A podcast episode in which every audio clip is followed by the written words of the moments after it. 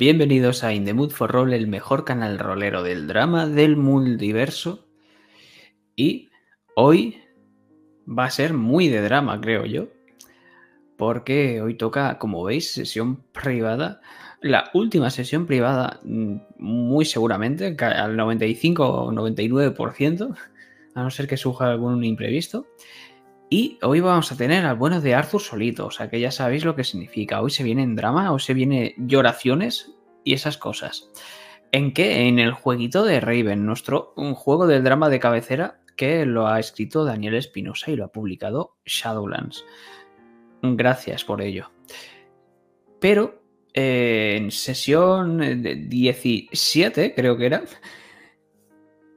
eh, nombre en clave, este vivo, este muerto estaba muy vivo, muy vivo posiblemente. Eh, vamos a tener, como siempre, a nuestro director fantástico y tenebroso, con esa voz tan eh, sensual. Jack, ¿qué tal estás a estas horas de la mañana? Bien, bien. Pensaba yo que iba a estar peor. También es verdad que la última partida, sí que jugamos por la mañana, fue la segunda y, tenía tanto sueño que estaba hiperactivo, entonces parecía que estaba muy drogado. Hoy no vengo drogado, hoy vengo normal, pero bueno, estaría mejor por la tarde, desde luego. Yo también, por lo que sea. Oye, tú podrías venir un poco más drogado, ¿verdad? Me faltó droga. Y nada más, si no tienes nada más que añadir, yo creo que puedes decir tu cosa. Pues yo creo que sí, ¿no? Eh, dentro intro. Who's asleep amidst the trees? Bats all the swaying in the breeze. But one soul lies anxious, wide awake.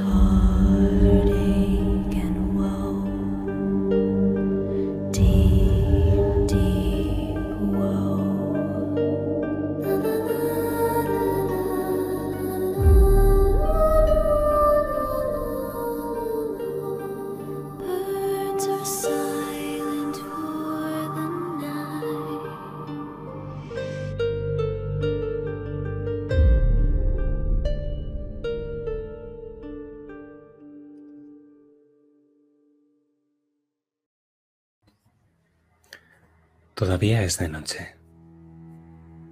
Faltan un par de horas para que despunte la madrugada y con ella el alba que marca la hora. La mansión duerme. Duerme pero no descansa. Porque en algún lugar de, de los subterráneos, de los sótanos o del bosque de las ánimas, las sombras se mueven por la mansión Corvos junto a la niebla. Es como si la niebla tuviese ojos. Si tuviese ojos y mirase desde las copas de los árboles, desde el barro húmedo, desde el jardín, tras el invernadero esos tentáculos de niebla que miran sin ojos. Es como si todo el mundo te mirase ahora, Arthur. Y escuchas sus voces cuando cierras los ojos ahí dentro donde estás, en la mansión. Te imagino en la cama, pero no tumbado, sino sentado, ya completamente vestido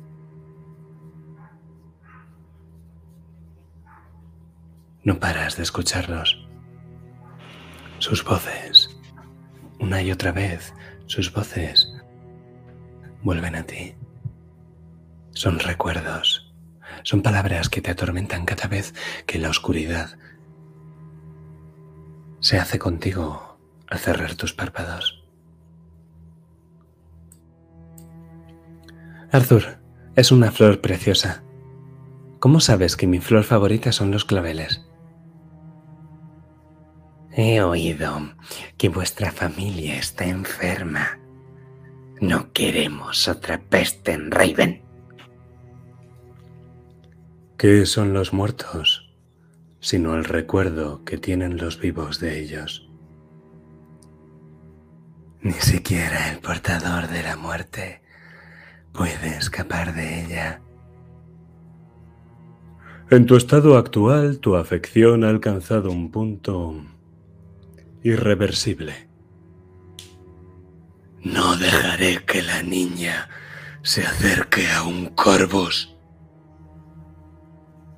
Luchar contra el destino no sirve de nada, Corvus.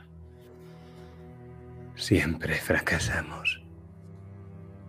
Tres días. En el camino al cementerio. Nos veremos en el cruce. Al alba.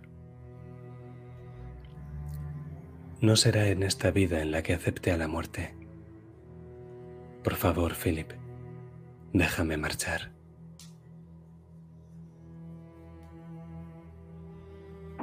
Sus voces se repiten con cada parpadeo, Arthur.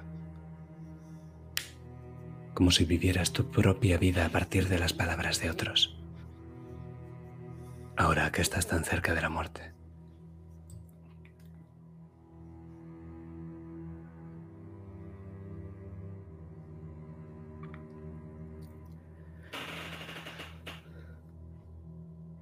Y no solo escucho esas.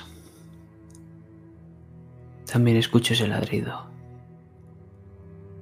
Al plantador, echándome las culpas sobre la muerte de su perro.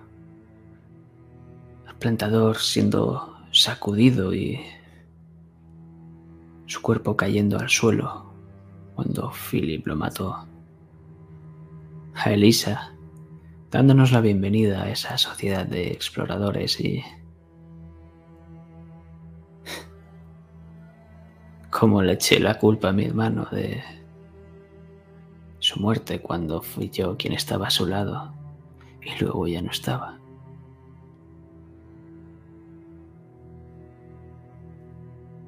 Y ahora solo tengo en mi cabeza a Grace y esas últimas palabras de Rebeca a Philip.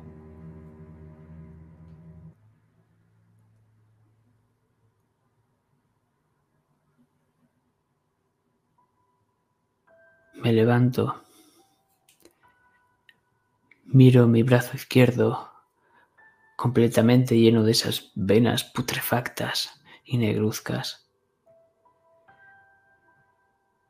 Miro mi brazo derecho y un brazo sano, dentro de lo que cabe algo sano. Cierro los puños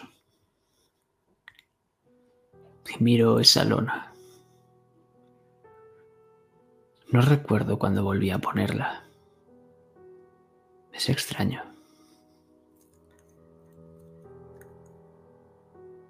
Pero ladeo la cabeza. Hay algo que me está inquietando y no me deja pegar ojo.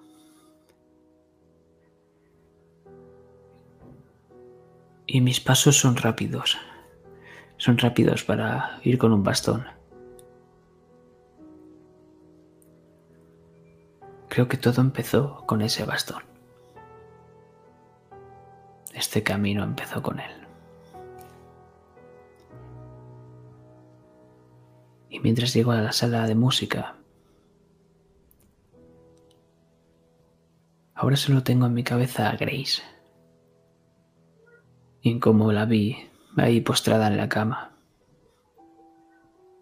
Es como esos cuentos en los que el príncipe tiene que llegar y besar a la princesa y simplemente despierta.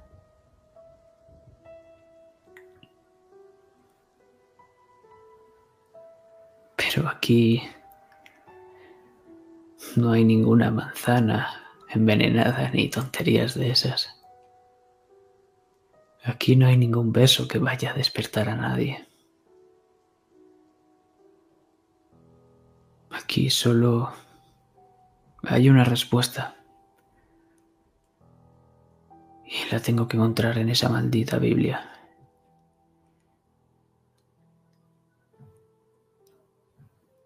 Abro la puerta y, sin hacer mucho ruido, la cierro tras de mí para ver ese piano.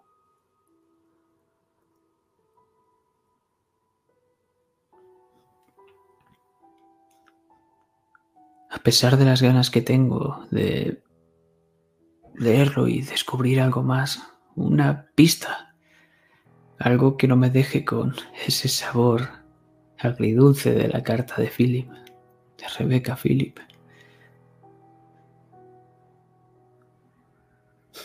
Pero solo puedo hacer una cosa.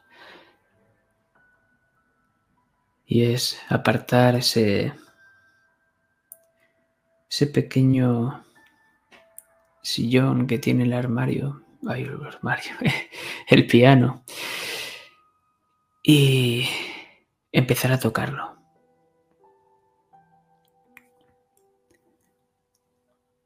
Al principio es muy sonoro. Creo que resuena tanto en esta sala de música como en toda la mansión Corvus. Pero con cada nota va disminuyendo el sonido. Estoy tocando esa canción que vi tocar a mi hermano con tanta pena y con tanta tristeza. Recuérdame. Pero esta vez no quiero recordar a otra persona. No. Esta canción la estoy tocando para mí. Para que Arthur recuerde a Arthur Corvus.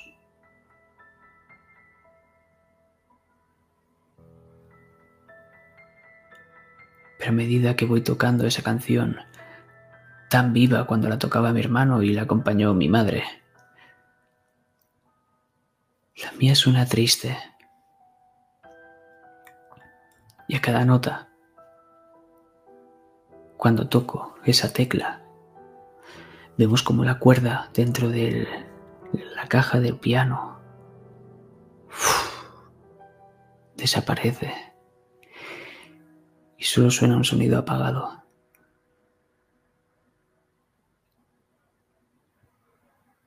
Hasta que simplemente me quedo a medias porque no puedo acabar de tocarla.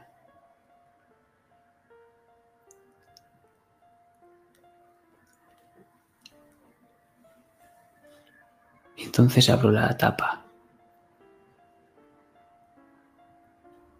Y está ahí, esperándome.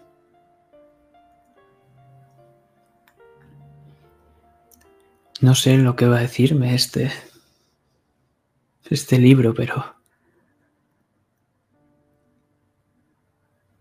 espero que me saque de dudas. Debo ser egoísta. Simplemente debo dejarla ir como hizo Philip.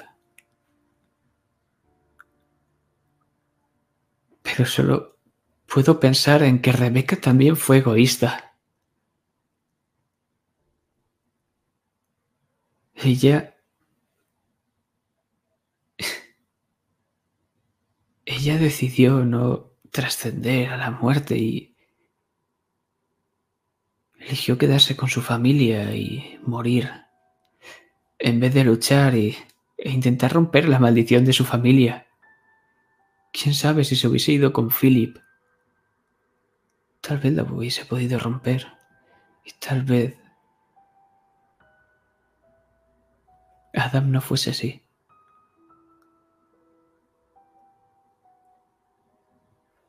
Y no hubiese tenido que recaer ese peso tanto en Adam como en Grace.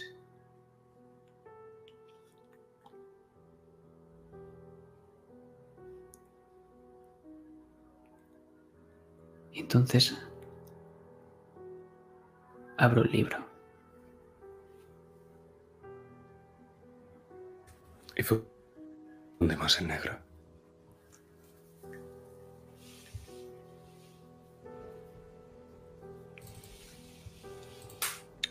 Cuando abrimos el plano vemos el camino al cementerio olvidado a cierta distancia de la mansión Cuervos.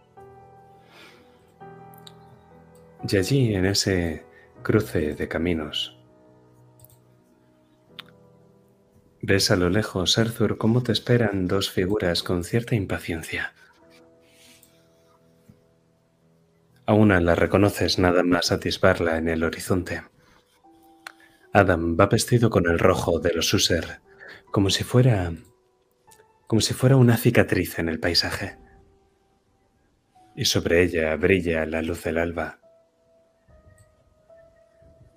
La otra figura no te es tan familiar, pero una vez te has acercado lo suficiente, no tardas en distinguir a un hombre obeso, con un maletín de cuero y un bastón con empuñadura de oro. El doctor William Smith.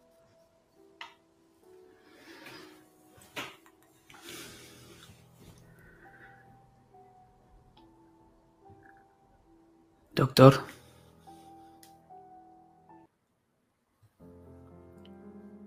Joven, esperaba no tener que volver a verle. A mí me hubiese gustado verlo en otra situación, créame. Lord Corvus, me alegra ver que es usted tan puntual.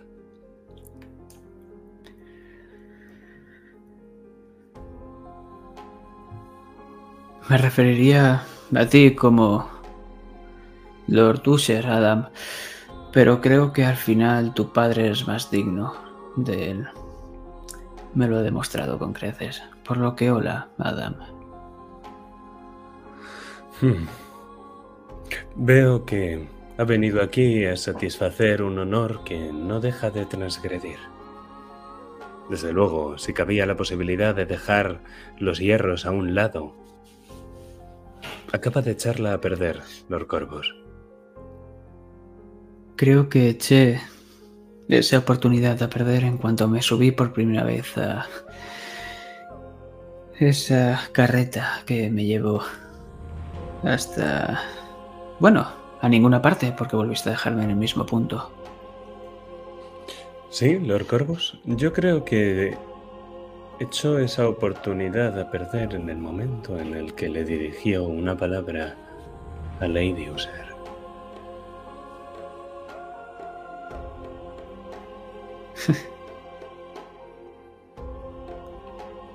¿Te da rabia que ella sea la que me dirija la palabra a mí en vez de a ti? Cuánto me alegra de que haya venido.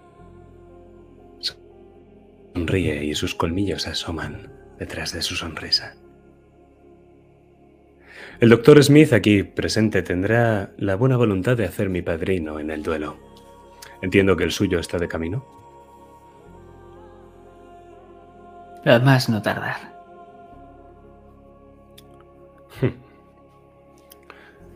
Dime, ¿esta vez también va a venir tu madre a rescatarte, Corvus?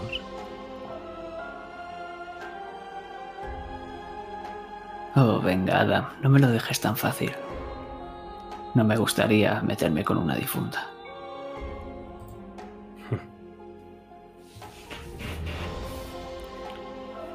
Se rumorea que Madame Sargent no ha vuelto de la expedición. Dime, ¿se perdió en la niebla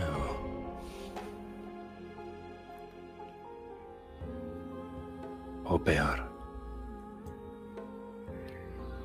La dejé morir. ¿Practicando? No. En mitad de la tormenta. Bueno, la supongo. Tenía lado. Y luego ya no. Supongo que es más sencillo dejar morir a alguien. Dejar morir a alguien cuando ya se ha tenido algo de práctica.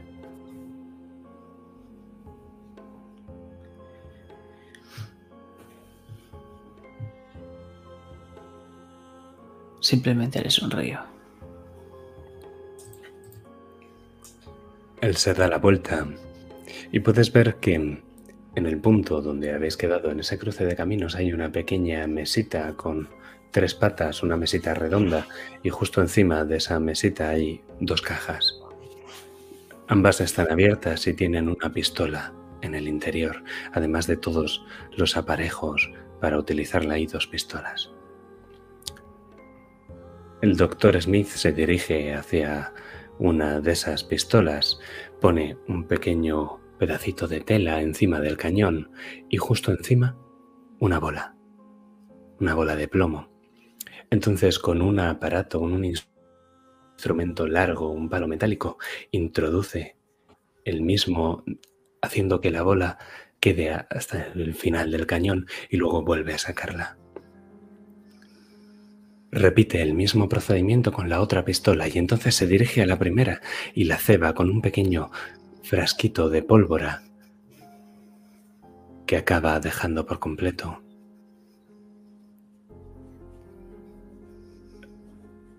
Las pistolas son rojas con grabados grises como si fueran hiedra que llega hasta el propio cañón. Son dos pistolas muy hermosas. Pero puedes ver que el doctor Smith las trata de forma diferente ambas y que Adam sonríe.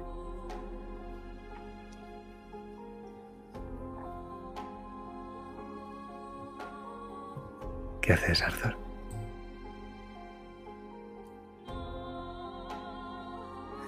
Miro al doctor Smith. ¿Todo bien con las armas? Sí, eh, sí, todo va según lo planeado. Y mira a Adam Moser de una forma bastante obvia. Eso espero. La última persona que traicionó a los Corvus se perdió en una tormenta. Eh. Venga ya, William.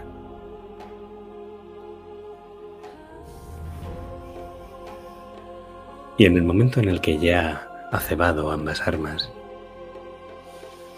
extiende, deja el bastón apoyado en la mesita y con ambas manos extiende los dos brazos dándote una pistola a ti y otra a Adam. Y en ese momento en el que Adam va a coger la pistola que se extiende hacia él, conforme los primeros rayos del alba llegan hasta vuestra posición, veis como un carruaje se acerca desde el camino que va hasta la ciudad un carruaje verde y gris con el escudo de una calavera humana grabado en la puerta. Adam se queda quieto y chasquea con la lengua, y el doctor Smith mm, tapa las cajas con las pistolas y las vuelve a dejar encima de la mesilla, y luego vuelve a recoger el bastón. Cuando el carruaje llega hasta vuestra posición, apenas han pasado un par de segundos, va a toda velocidad. Los dos caballos pifian conforme del carruaje sale de un salto una figura con un uniforme con varias medallas, vestida de color gris. El sheriff Montresor no os dice nada, sino que le da la vuelta al carruaje y sale por la otra puerta. Y una vez lo hace y esa puerta se abre, lo primero que ves es el escudo de la calavera humana grabado en la puerta. Luego como el bastón se apoya en el suelo de barro. Y después un hombre pesado que desciende por la otra puerta. No pensará usted, Lord User, que este lance tendría lugar al margen de la ley de Raven, ¿verdad? Lord Ponuber, no queríamos molestarle. Mi padre y yo sabemos que es usted un hombre ocupado. No hable de su padre como si estuviera de acuerdo.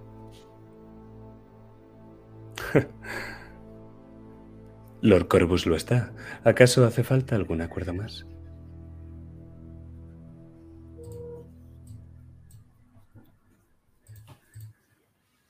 Mis señores, agradezco que haya aparecido usted, custodio. Es un placer siempre verle. Quiero que este día sea algo especial, por eso quería que estuviesen todos ustedes. Quiero que hoy recuerden todo lo que va a pasar.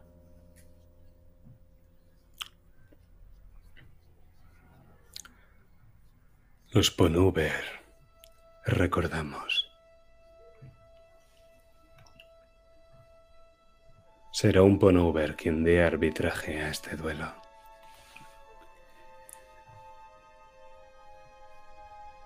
Entonces, quiero que usted, Ponover, no solo, nos, no solo recuerde lo que hoy va a pasar, sino que también nos recuerde a los Corvus como lo que realmente somos. Buenas personas.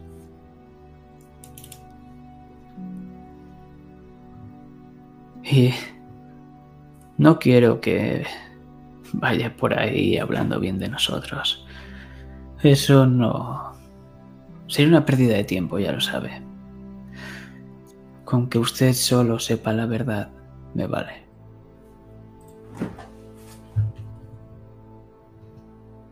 La verdad. La verdad,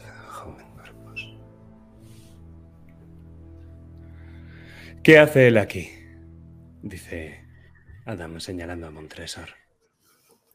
Todo duelista necesita un padrino. El sheriff de Raven protege a los suyos, también a los corvos. Está bien. Empecemos con esto de una vez. Y entonces Adam se da la vuelta airado, haciendo resonar sus botas militares de tacón, y se dirige hacia esa mesita donde está también el doctor Smith y estaban las pistolas. Ponover mira hacia allí, arquea una ceja y chasquea los dedos. Entonces Montresor va al carruaje y saca otro par de cajas. Otras dos pistolas. Entonces Montresor camina hacia la mesita donde estaban las pistolas del doctor Smith, y el doctor Smith parece que va a decirle algo, pero una mirada del sheriff de Raven hace que quite las pistolas trucadas que ve ahí y se pongan en las del custodio. Ponover se te acerca y te agarra del brazo, Arthur.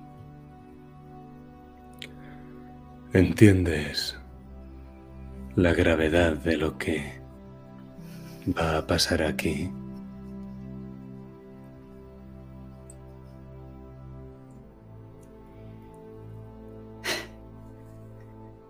Eso es lo que le iba a decir yo a usted, Bonover. No sabe lo importante que es este duelo.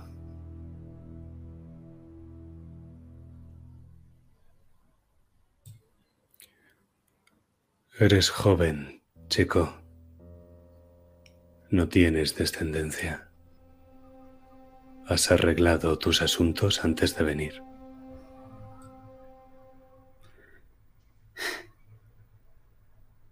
No. Pero no tengo intención de irme.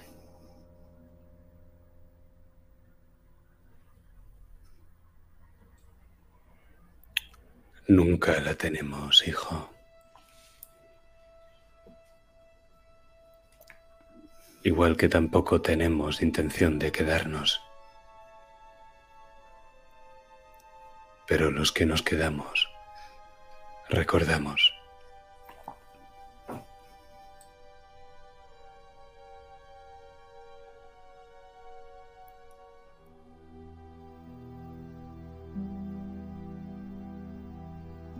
Pero los que os quedáis, tenéis esa tendencia autodestructiva de recordar todo lo malo.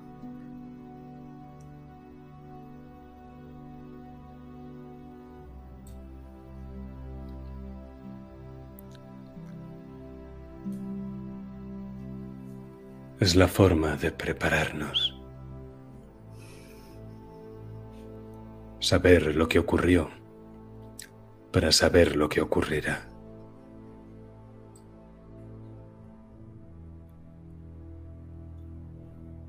Eso es una versión pesimista. Eso solo va a hacer daño. Nunca vas a poder seguir adelante. Es un bucle vicioso. Es un ciclo.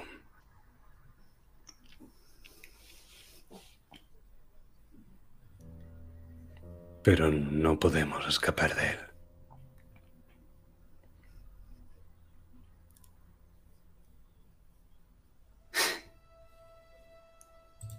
Claro que se puede escapar. Para eso existen los libros, ¿no? Para que ahí puedas recordar todo lo malo. Y puedas viajar allí cuando quieras. Pero en tu mente, cuando quieras recordar algo o a alguien, solo ahí tengas lo bueno.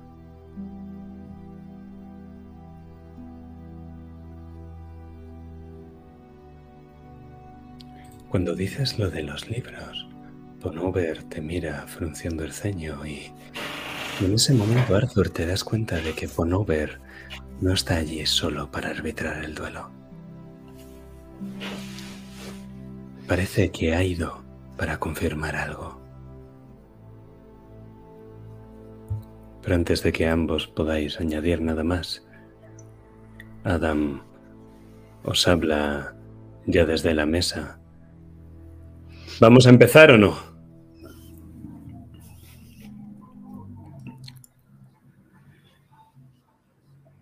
Por supuesto. Te veo con tanta prisa para hablar de un asunto como es la muerte. Cuanto más rápido, mejor. Y Adam se reúne junto a ti con el custodio.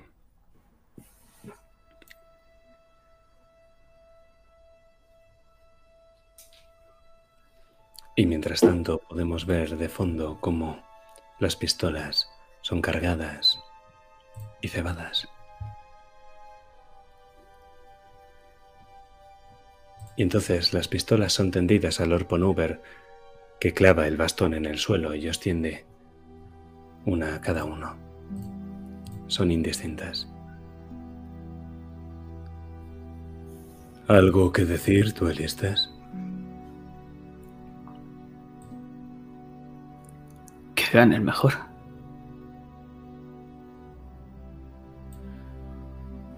Que se haga justicia. Aunque se caigan los cielos.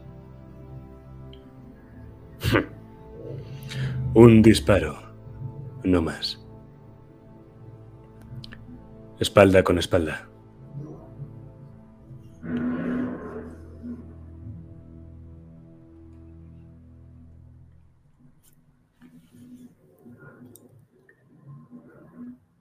Sonrío mientras cojo la pistola y sigo las instrucciones. Pego la espalda. Pegas la espalda a Adam y él por un momento, espalda con espalda, como estáis. El de rojo, ¿y tú de qué color? Azul, como mi pañuelo bordado. El de rojo y tú de azul. Llega el momento en el que ambos con las pistolas en la mano, él vuelve un poco la cabeza hacia ti. Aunque perezca el mundo, justicia, corvos. Y justicia es lo que voy a traer. Diez pasos.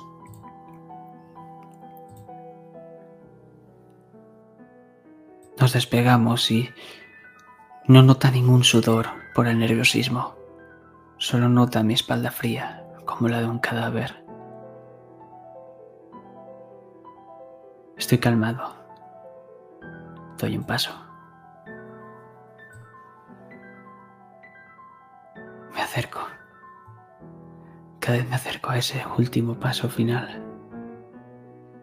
Doy otro paso. Miro a Ponover agradecido.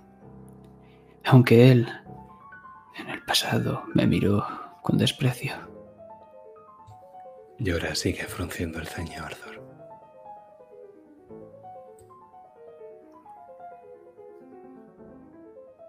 Alguien tenía que hacerlo.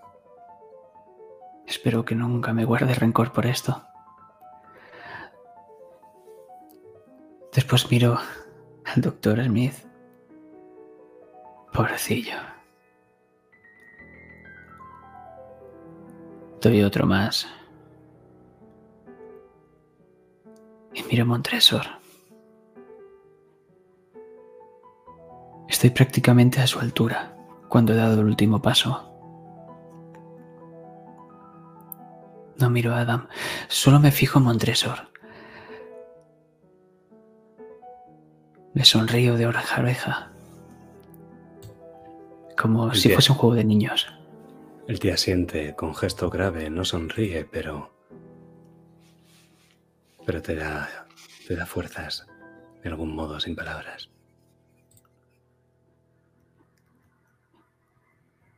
Y no sale sonido por mi boca, sino que él lo único que va a leer de mis labios. No te preocupes por lo que va a pasar. Lo que ha de ser será. Carguen.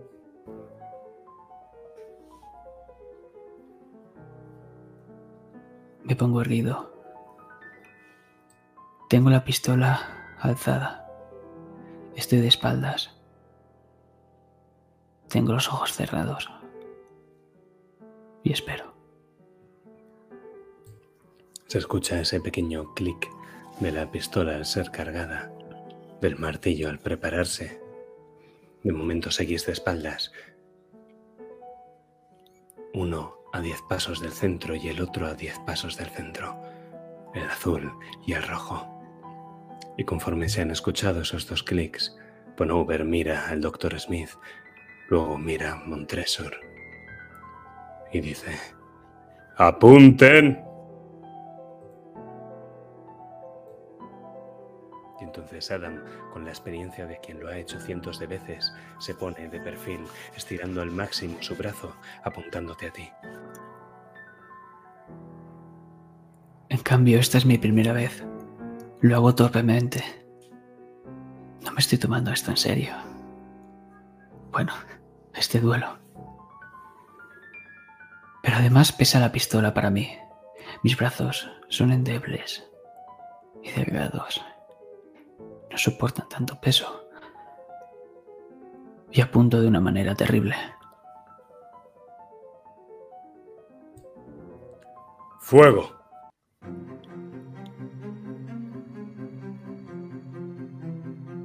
Y no sabemos cómo. Tal vez porque los muertos viajen rápido. Pero el primero en sonar ha sido mi pistola.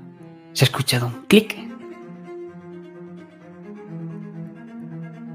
Pero simplemente no ha salido ninguna bala.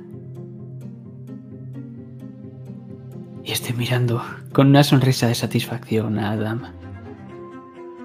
Mientras miro mi mano derecha a la que apuntaba como ahora. Esas venas negruzcas de mi brazo izquierdo se han ido trasladando a todo mi cuerpo hasta llegar a mi mano derecha y han tocado la pistola y ha empezado a desaparecer convirtiéndose en polvo, simplemente señalándole con el dedo.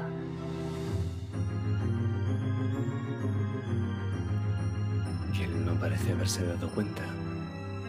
En el momento en el que ha sonado el clic, no es que haya parpadeado, pero has visto cómo sus ojos languidecían por un momento, cómo sus ojos se movían y al ver que no ocurre nada, ves de nuevo los colmillos detrás de su sonrisa.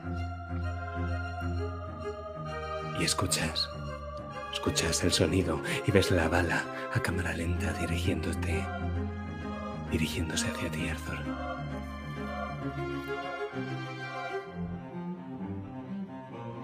¿Qué haces? Vemos como mi mano izquierda porto algo. Porto ese libro, porto esa Biblia profana.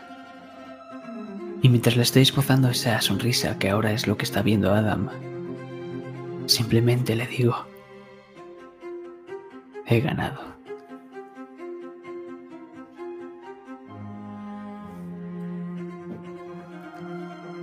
¿Cómo vas a afrontar este giro?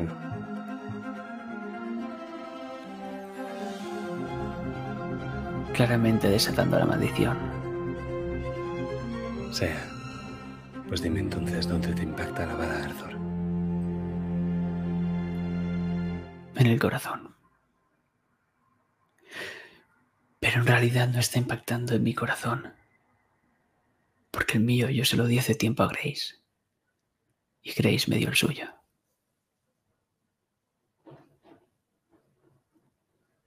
Y después de unos eternos segundos de pie, me desplomo.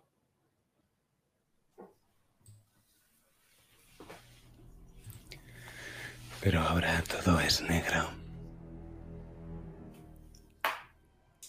Todo es oscuridad y sobre todo silencio. No es la primera vez que estás muerto, Arthur. ¿Recuerdas lo que pensaste entonces de la vida y la muerte?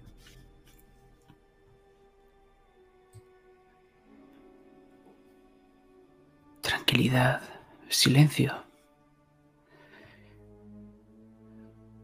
Ahora es extraño, pero después de pasar tanto miedo al volver, porque sentí esos sentimientos, los sigo sintiendo. Pero esta vez siento esa tranquilidad porque sé que estoy haciendo las cosas que debo hacer. Que me estoy acercando a ese final. El que quiero. La vida era ese violín estridente que no dejaba de sonar hasta que llegaba la muerte y entonces la muerte, la nota de silencio, el silencio de redonda del final de la partitura, ese manto de silencio y de oscuridad, de paz y de alivio que te envuelve como un sudario.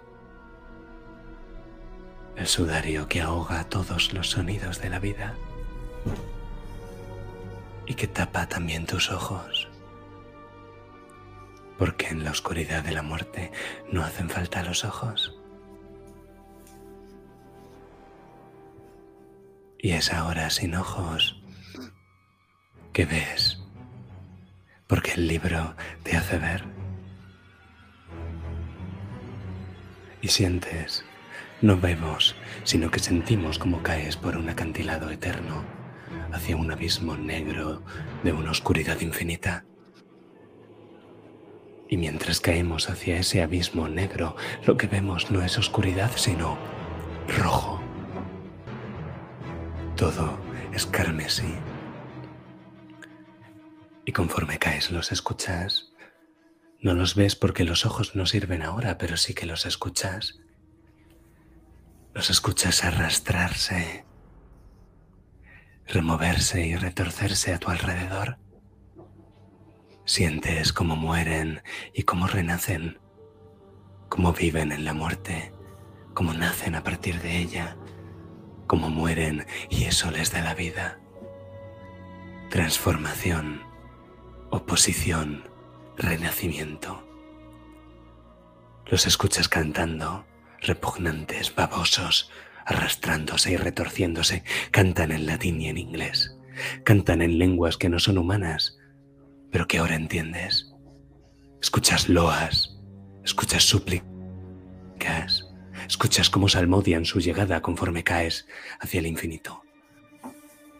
Y entonces él responde a su llamada.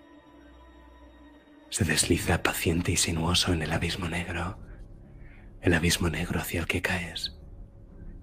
Sientes como espera a que alguien diga las últimas palabras, como espera que lo llamen cantando una vez más. Se retuerce, blanco, gigantesco y terrible. Y entonces caes a lo más profundo del abismo. La tierra se remueve al fondo y sientes entonces el agitar de su cuerpo inmenso. Cada anilla de su cuerpo que se mueve es un terremoto. Cada gemido rompe los oídos de los seres vivos. Cada roer Es el corazón de la tierra que se estremece. El gusano despierta de su letargo. Se libera de la oscuridad de su encierro. Y cuando lo haga, todo vivirá en la muerte. Todo será su larva. Pero eso todavía no ha pasado, Arthur. Él todavía espera a que lo llamen. Espera a que lo liberen de su prisión en las entrañas de la tierra, que roe. Intenta escapar, pero no puede. No puede si nadie pronuncia las palabras, si nadie canta su llegada. Espera a que él, su prelado, consiga el libro. Espera los misterios del gusano.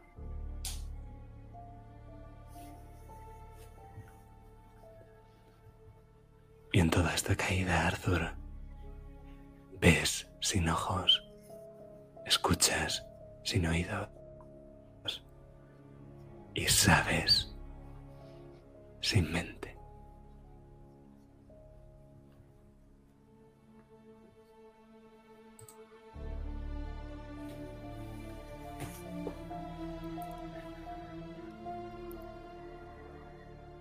Lo que Jakub parece no entender es que incluso la muerte puede morir.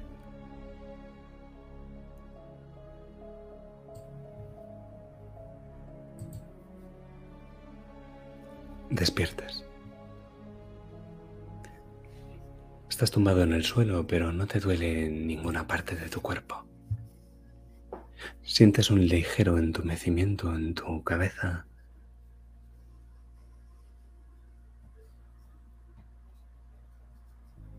Pero estás bien, Arthur. Todo lo bien que se puede estar estando muerto, claro.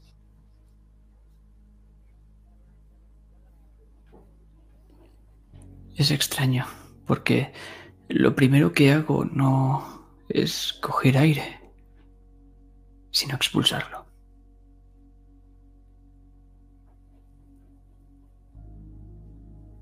Y me miro ambas manos. Me miro ambos brazos. Como esas venas negras ahora recorren todo mi cuerpo. Por un momento me asusto. Y empiezo a tocarme el pecho, buscando esa herida. No noto dolor. Entonces rompo mis ropas y confirmo que hay un agujero en mi pecho. Pero miro a ambos lados, buscando esa aprobación otra vez de Montresor pero me doy cuenta de que no están ahí.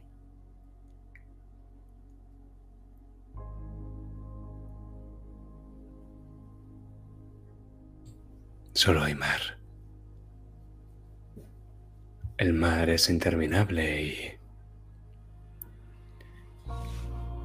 Y está en todos los horizontes. Mires donde mires a tu alrededor.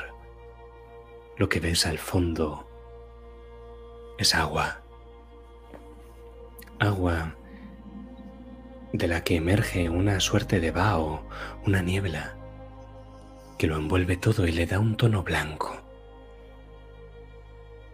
Más allá del mar, ese tono ya no es blanco, sino que el horizonte más lejano es oscuro. Es negro, pero, pero también es hermoso en cierto modo. Como si la noche esperase al fondo Pero ahora no hay ni día, ni noche, ni luna, ni estrellas. Y aún así todo lo que te rodea es blanco. ¿En qué parte de Raven estás?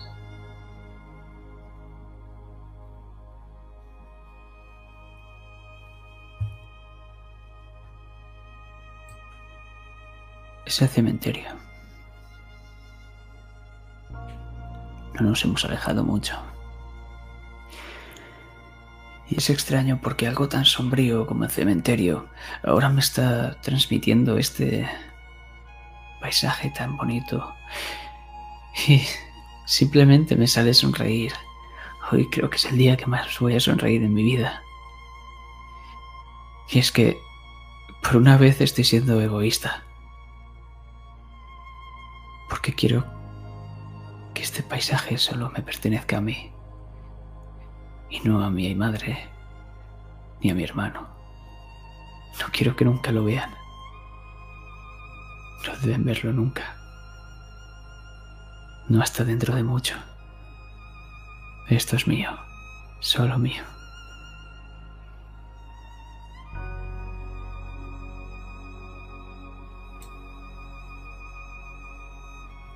Las sombras de las tumbas son sus figuras, pero casi parecen sombras, son translúcidas. Todos estos objetos inertes es como si, como si alguien los hubiera dibujado aquí, pero sin prestar atención a los detalles y a los contornos. Se ven sus siluetas borrosas, apenas un reflejo pálido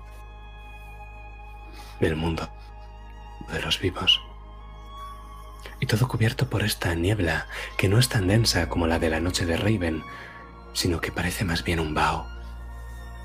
Cuando es cuando has exhalado esa primer la bocanada, ese primer aliento, has visto como el aire que salía de ti, ese aire congelado se unía a la propia niebla y formaba parte de ella. Y como si fueran nubes, va adoptando ciertas figuras no en el cielo, sino en el aire que tienes frente a ti.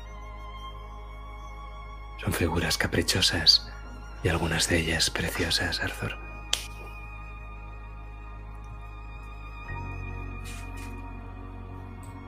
Y me sumerjo en esa niebla.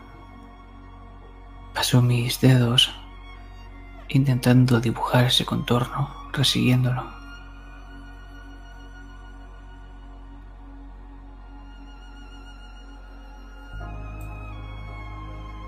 Pero entonces la niebla, como si alguien la succionase, como si la trayese, como si hubiera una especie de imán, desaparece, se escurre entre tus dedos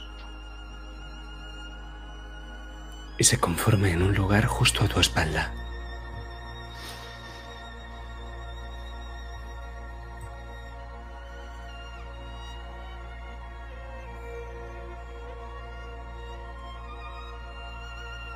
No me giro.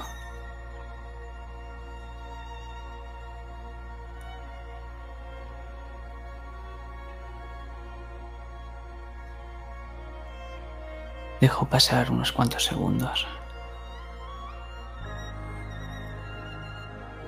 No sé por qué esta sensación se... es como si quedase varios segundos más en tu cuerpo. Como si este mundo está estuviese diseñado para que no te dejase escapar, que te invitase a quedarte aquí, que esas sensaciones se postergasen hasta el hastío.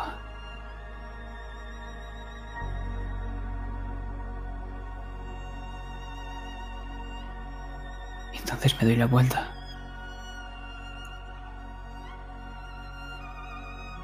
Estoy contento. Hola, Edipo.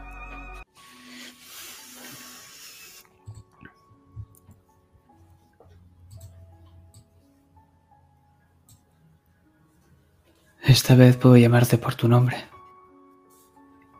Jacob. Me han llamado de muchos nombres. Y ese ni siquiera fue el primero.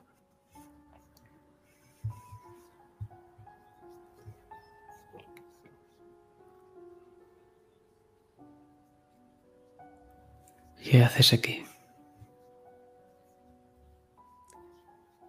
Yo estoy aquí y estoy allí. Existo en los dos lados. Soy la muerte al fin y al cabo.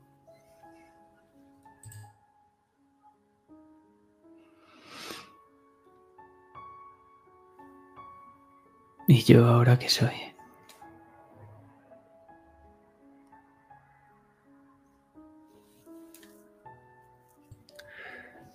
Eres una larva, Edipo.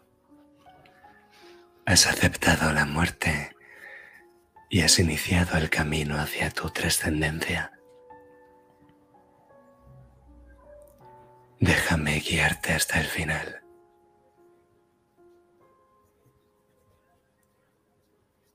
¿Y por qué lo haces? ¿No tienes miedo de que me pueda llegar a poner en tu contra? Es contraproducente, Jacob. Lo sabes. Es el destino, Edipo.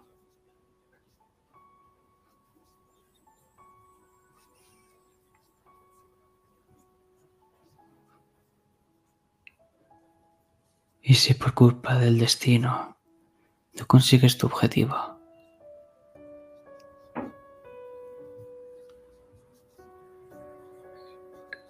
El gusano tiene un plan para todos nosotros, Edipo.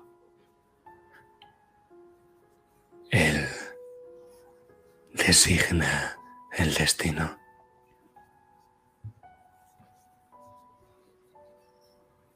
¿Y quién designa el suyo?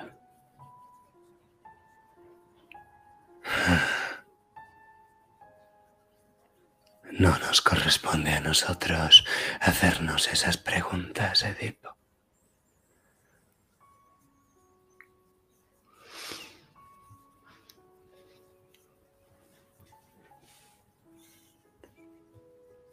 Acompáñame ahora. Guíame.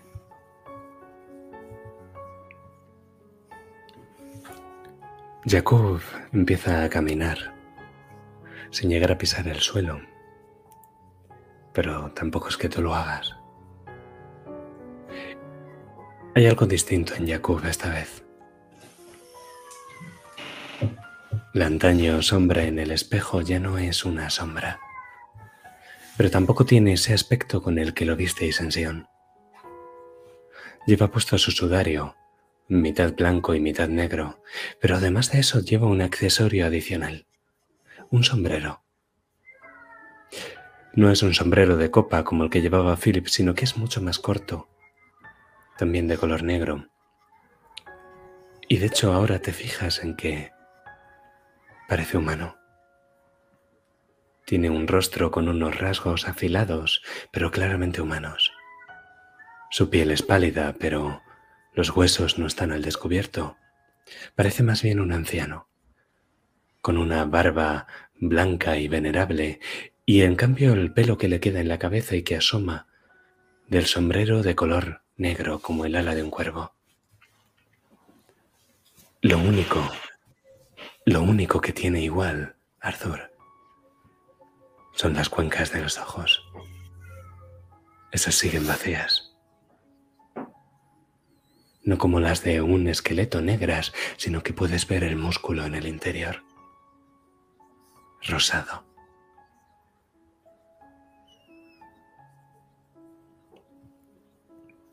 Rojo.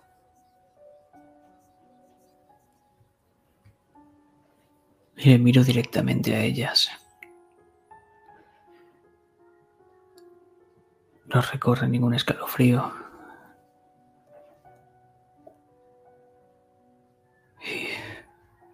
¿Y cómo puedo salvarla ahora?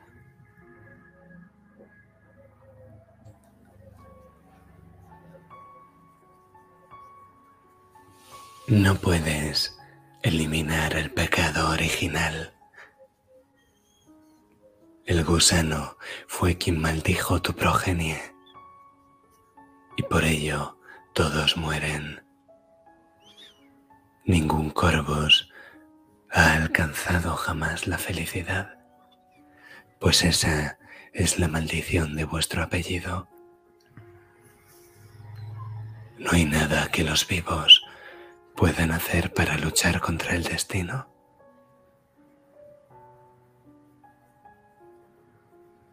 Pero ahora estoy muerto.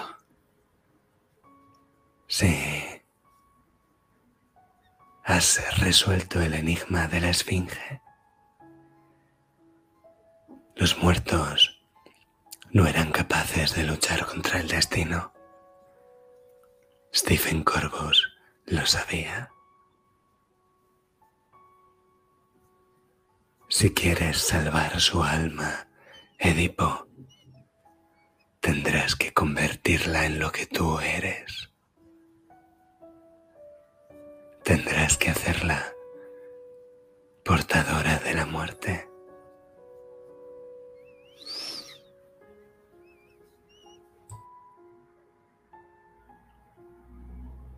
¿Y qué cambia conmigo y con Philip o con Stephen? Ellos no pueden hacerlo. Stephen era un iluso. Pensó que, que si conocía el ritual, podría completar su trascendencia sin el libro. Ahora está incompleto. Philip, en cambio,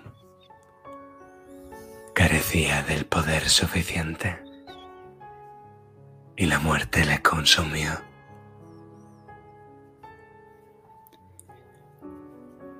Y ahora descansa en paz.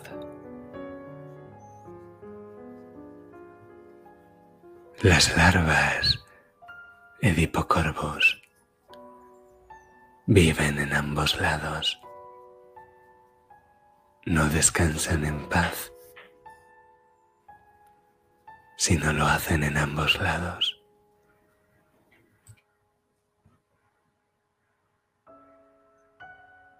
Aunque dejes de existir en el mundo de los vivos. Así es. Ese es el poder de la trascendencia.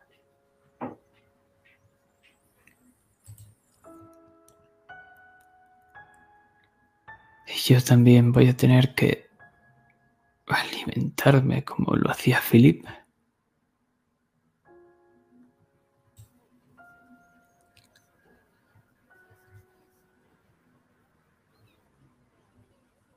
Es un precio a pagar por la trascendencia.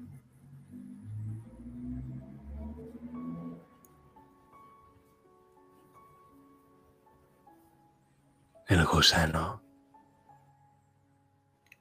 requiere carroña.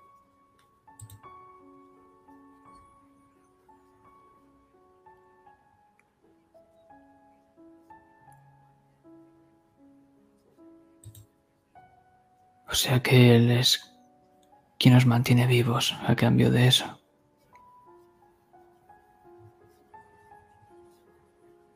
Sois sus larvas.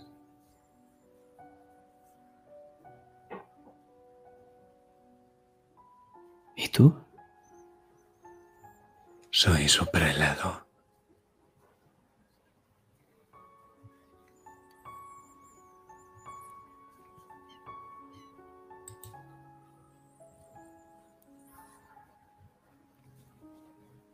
¿Y qué te confiere ser un prelado? Su propia palabra. Su propia palabra escrita en el libro. Él me eligió a mí para ser el portador de la promesa. Él me eligió a mí para liberarlo de su cárcel. Y solo tú puedes.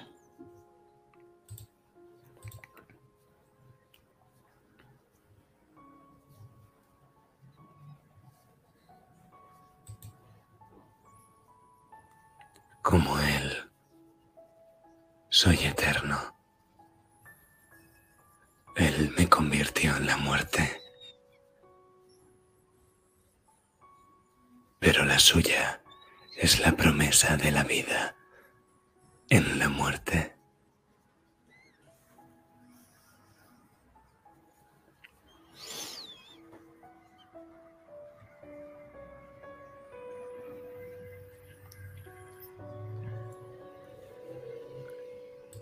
¿A dónde quieres que hacerme llegar con esto?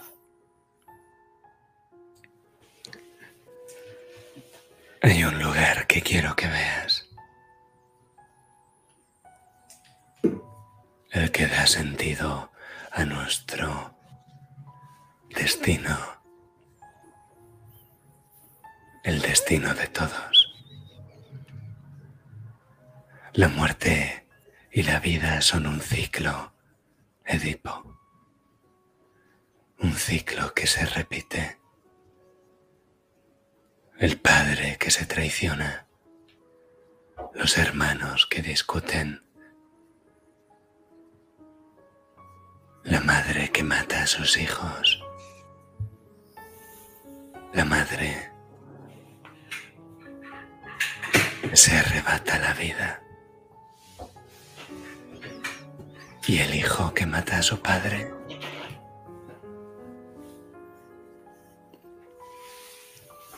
Vida y muerte son el ciclo que el destino tiene guardado para nosotros. El gusano impuso una maldición a los corvos. Solo el gusano puede romperla. Eso es lo que debes ver.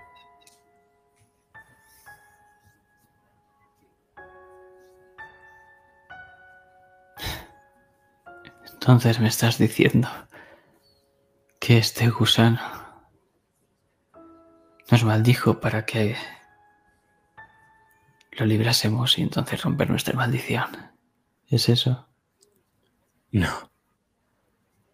El gusano os maldijo por el pecado original.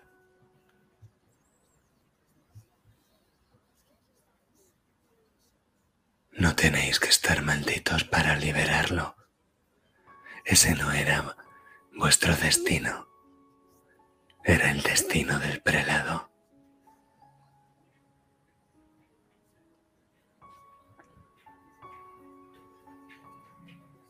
Pero el primero de los vuestros, el ancestro de vuestro apellido, cometió un crimen inenarrable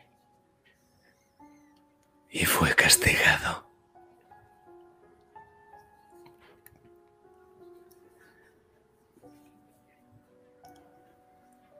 Muéstramelo.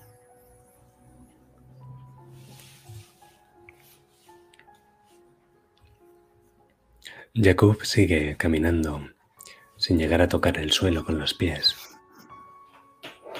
Se aleja del cementerio y y parece que estáis vagando durante vidas enteras. Pasan los minutos, las horas, que se hacen eternas.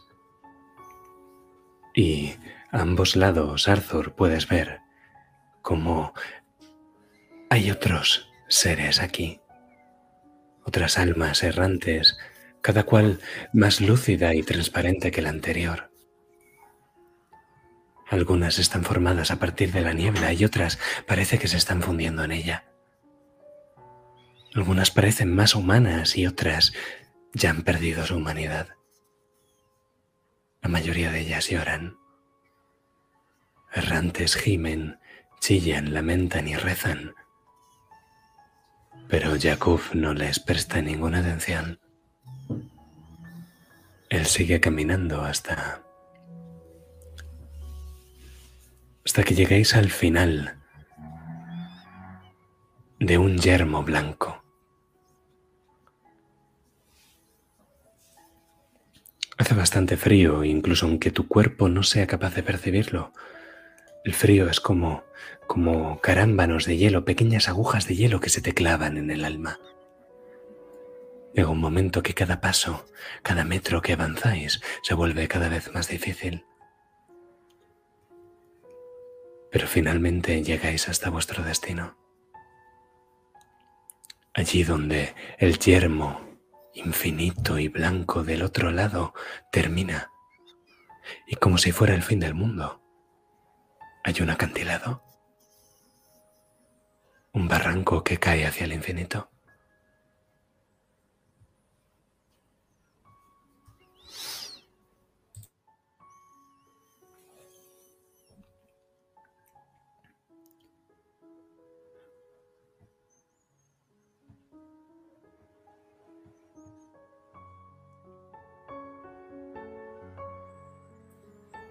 Hemos llegado al final, Edipo.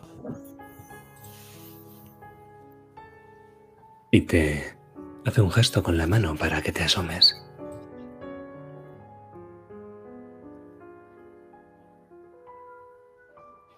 Al principio me asomo con cuidado como si fuese a caerme, como si por caerme me fuese a morir o algo así. Y después pienso en la tontería que estoy haciendo. Y miro.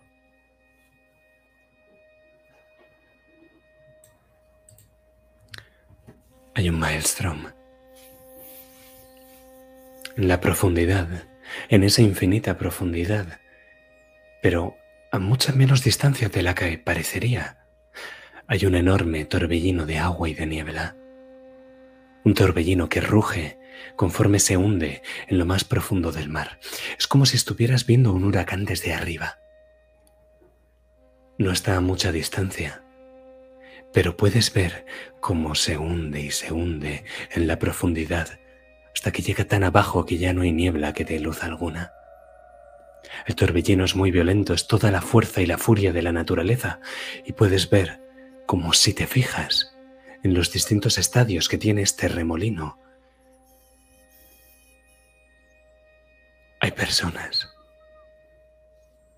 hay almas a la deriva que gritan, que gimen y que lloran. Hay árboles muertos, hay pedazos de casas, de ruinas blancas, de tejas. Y sobre este remolino Surcando el cielo hay bandadas de cuervos que dan vueltas en círculos. Y de vez en cuando uno de los cuervos se abalanza contra el remolino, pero no se deja llevar por la propia furia de las aguas y de la niebla, sino que arranca algo de allí y sale. Y cuando sale sus plumas ni siquiera están mojadas. Los cuervos se alimentan de las almas atrapadas en este maelstrom. Y la tormenta gira con furia. Gira toda la eternidad.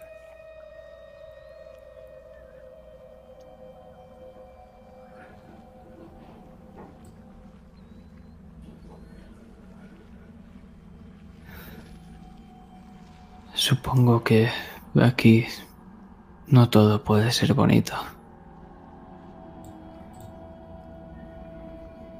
Ya te lo dije una vez, Edipo. La muerte no tiene nada de tranquilo. Este es el destino de toda alma que vive en uno y en otro lado. Los espectros lo conocen como el olvido. Este es el final.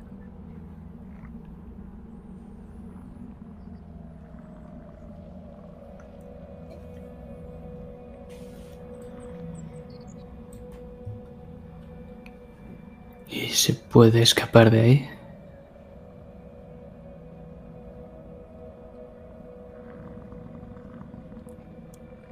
Una vez el maelstrom te ha atrapado, no hay forma posible de escapar, Edipo. No. A menos que él rompa la rueda.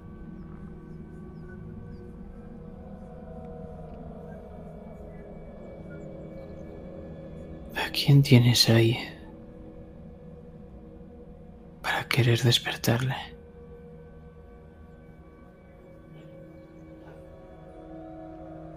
¿A quién, Edipo?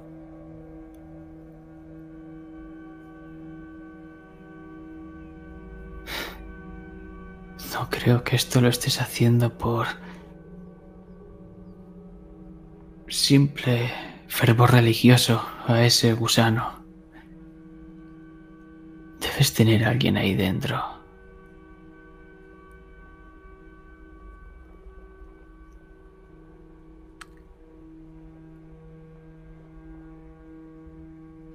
Equivocas, Edipo. No hay nadie ahí dentro que no quiera salvar en particular. Pero en cambio, más allá, sí que hay alguien que quiero volver a ver.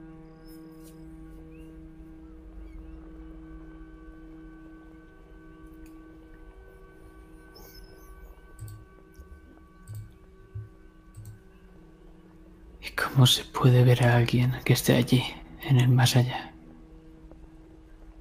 El gusano rompe la rueda. El gusano rompe el ciclo.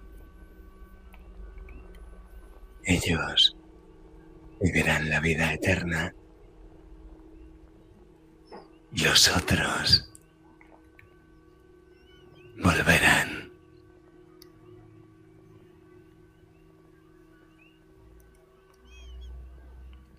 ¿Lo entiendes ahora, Edipo?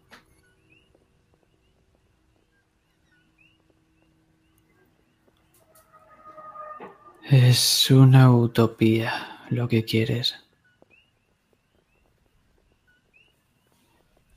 Es la tierra que Él nos ha prometido. Y yo, como prelado, como profeta y como pastor, llevo a mi pueblo al lugar que Él nos ha prometido.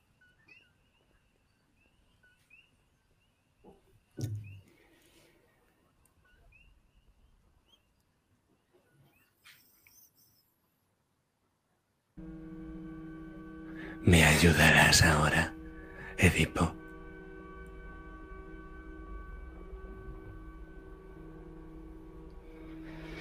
Debes entender, Jakub, que yo todo lo que hago lo hago por mi familia.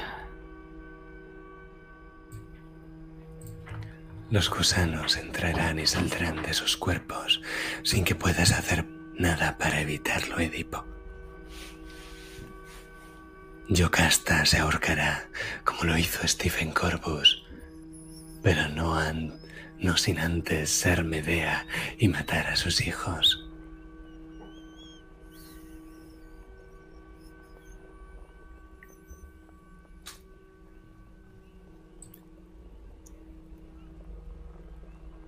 Sabes, Jakub,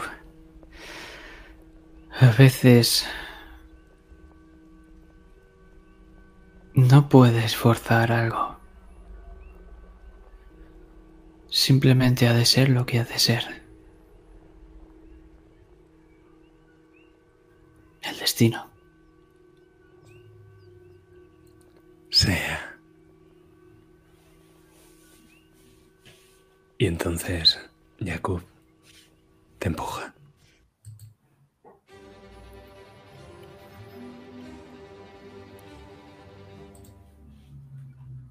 Y tú sientes el choque con el agua mucho antes de lo que lo esperabas y una vez acabas de procesar lo que pasa, lo ves cómo se lleva la mano a su sombrero y cómo desaparece entre la niebla al otro lado y el agua y la niebla se ponen delante de tu cara y te van arrastrando por ese remolino primero desde la parte superior hacia poco a poco el abismo que hay en el centro.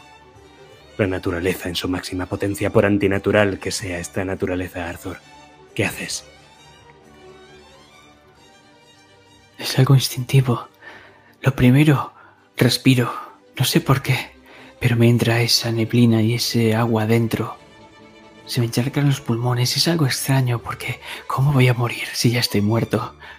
Y empiezo a intentar nadar a contracorriente. Empiezas a nadar contracorriente y en lo que lo haces parte de la espuma te permite sacar la cabeza hacia afuera y entonces lo ves. Uno de los cuervos de la bandada de arriba está cayendo en picado hacia ti con las patas extendidas. ¿Dónde te araña, Arthur? En el cuello.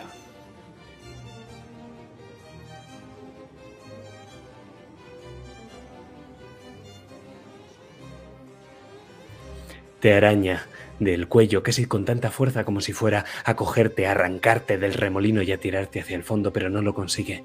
Y lo que deberían ser algunas gotas de sangre debería salir de tu cuello, pero en lugar de eso no lo hace. Lo que vemos ahora es como si se hubiera si se arañado un cuadro con un cuchillo. Y vemos el otro lado del lienzo, la parte no, que no es precisamente bonita, como si hubiéramos rasgado la pintura. Y de ahí sale parte de tu propia luz, Arthur. El cuervo grazna y vuelve a reunirse con sus hermanos, y entonces ves como más cuervos empiezan a rodearte a ti particularmente. Les debes de parecer delicioso.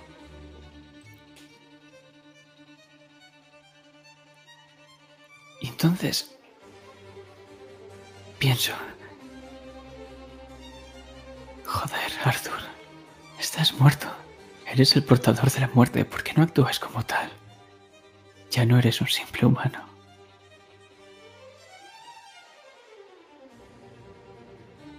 Extiendo mis brazos y apunto a esos putos cuervos. Y conforme los cuervos bajan hacia ti, desde las uñas y luego sus patas, poco a poco van convirtiéndose en polvo que acaba siendo llevado por la niebla. Pero eso no quita el maestro. El maestro te empuja y el frío poco a poco se va adueñando de tu cuerpo, Arthur. No de tus músculos, ni de tus huesos, sino de tu propia alma. Porque ahora solo eres eso. Sientes cómo conforme el agua te empuja, la niebla se va metiendo dentro de tu cuerpo y te va arrancando pedacitos de tu propia alma, como si te fuera arrancando el color, como si fueras esa pintura atrapada del cuadro y te, y te vas volviendo cada vez más translúcido si cabe. Escuchas almas torturadas a tu alrededor, como gritan y gimen mientras son llevadas hacia el fondo. ¿Qué haces? Choco contra ellas y quedo algo aturdido. Esto no está sirviendo de nada, por lo que... como si fuese una especie de cortina, ese torbellino en uno de los laterales mientras me arrastra hacia el fondo. Lo que hago es intentar abrirlo con ambas manos para escapar de aquí. Pero es fútil. Ni siquiera el portador de la muerte. Mientras haces toda esa fuerza, ves como en la parte de arriba del acantilado alguien se zambulle, una figura negra. Y se zambulle y aunque lo ha hecho de cabeza, notas como no nada a través del remolino, sino que cabalga sobre la propia niebla sin llegar a tocar el agua. Se acerca hacia ti y apenas lo ves, solo una gabardina negra y una mano extendida.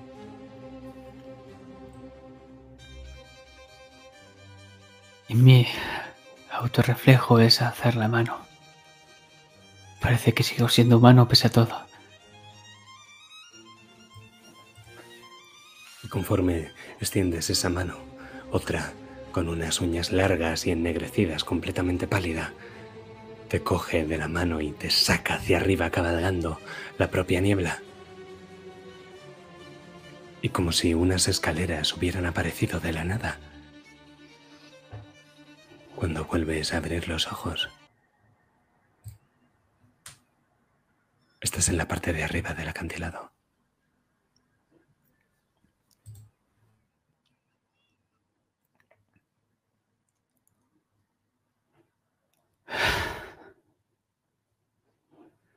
Gracias.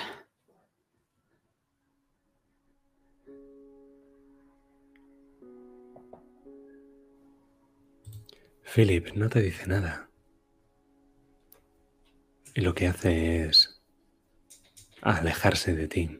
No lleva puesto su sombrero y por supuesto tampoco tiene su hacha a mano.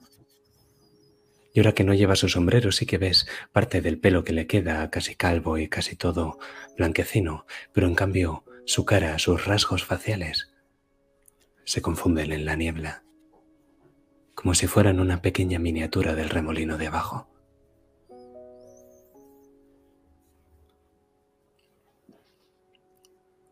¿Cómo has hecho eso?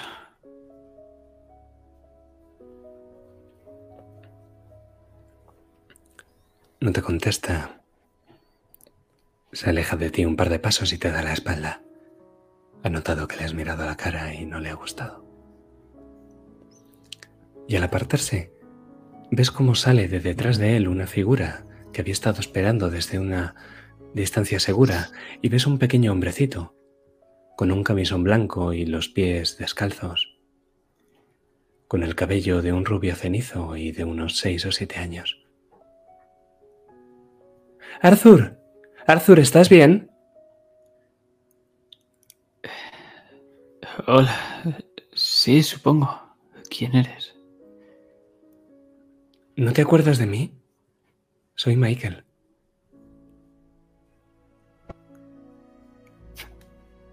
Michael. Hola, ¿cómo se te ocurre meterte ahí?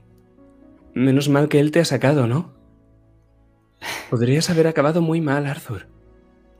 En realidad no me he metido por propia iniciativa, me han empujado.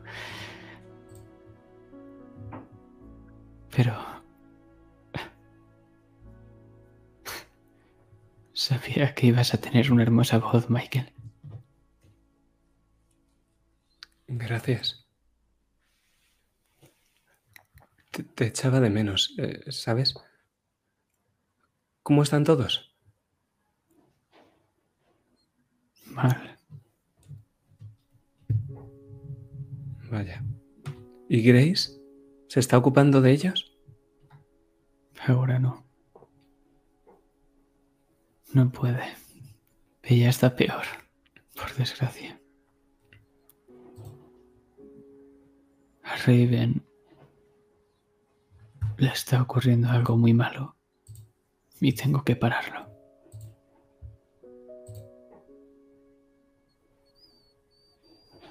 Vaya. Lo siento, Arthur. No pasa nada. Esto no... Puedes hacer nada tú, Michael. Tú ni prácticamente nadie. Nadie se merece esto. Todos te hemos echado también de menos.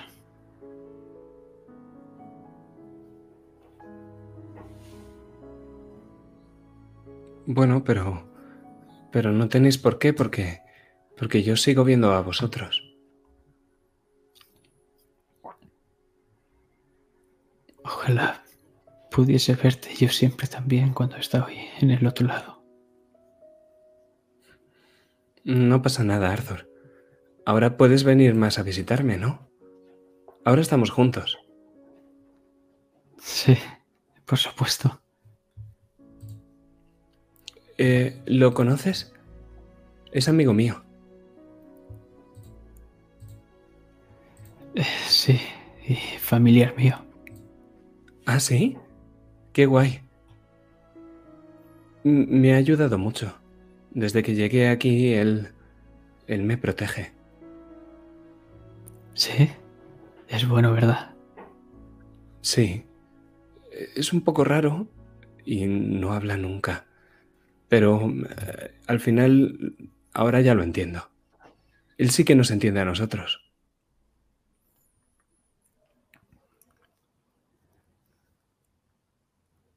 No habla porque siente mucho dolor por lo que ha perdido y lo que ha tenido que hacer. No está preparado para hablar. Ya. Dice que no puede irse de aquí. Y... Y yo tampoco puedo irme de momento, Arthur. Hay un lugar... Pues... Pues él dice que todavía tenemos algo que hacer. Y si tenemos algo que hacer, no nos vamos. Pero que hay un sitio mejor. Más allá. ¿Y cómo crees que es ese más allá?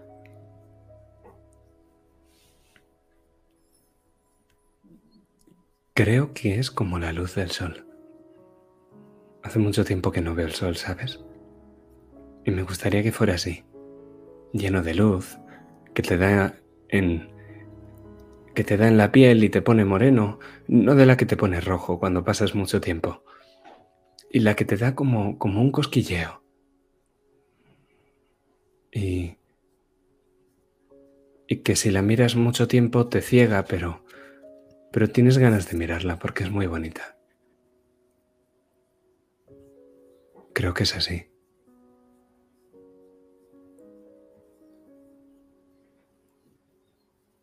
Yo me la imagino rodeado de toda esa gente que el mundo nos quitó injustamente. De esas personas que no pudimos decir adiós o teníamos tantas cosas que decirle. También me gusta tu, tu idea. ¿Crees que podrían ser las dos?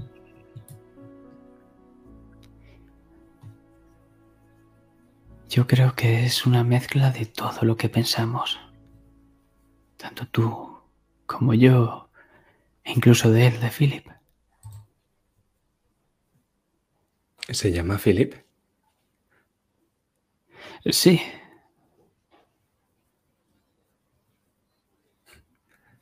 Es gracioso que todavía no lo sepa. Él, ¿Qué? me dijo que vendrías a buscarla. Que te teníamos que esperar aquí.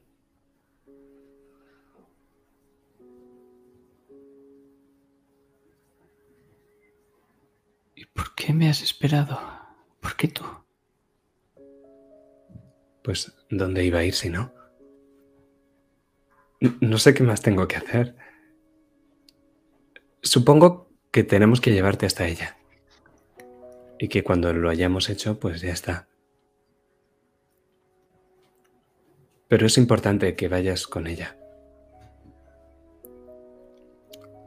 Ella te necesita. Y tú a ella. Entonces, entonces voy a tener que cumplir mi papel, ¿no? Creo que has esperado demasiado aquí sin que te toque esa luz del sol. Hay que ponerse moreno. Claro. Te da la mano. ¿Vamos? Claro.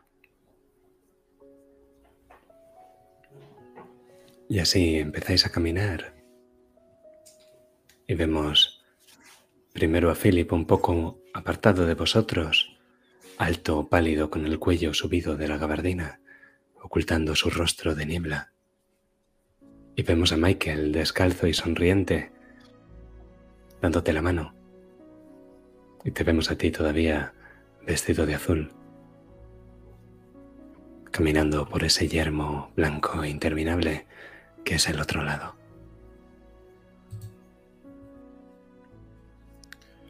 Pese a que caminas junto a ellos, una vez visto el maelstrom, el otro lado no te parece igual, Arthur.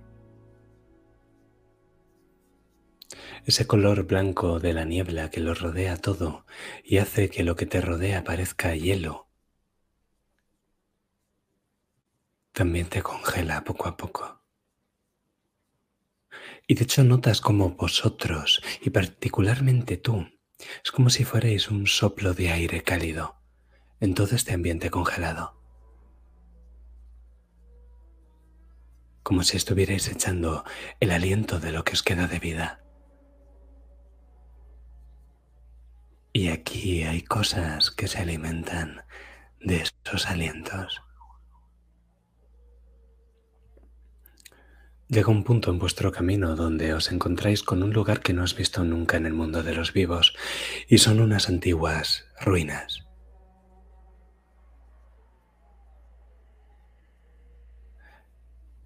Las ruinas de una necrópolis solemne con algunas piedras blancas pero también de obsidiana negra que pese al, al color de las propias piedras, el ambiente, es como si todo tuviera un filtro blanquecino o azul.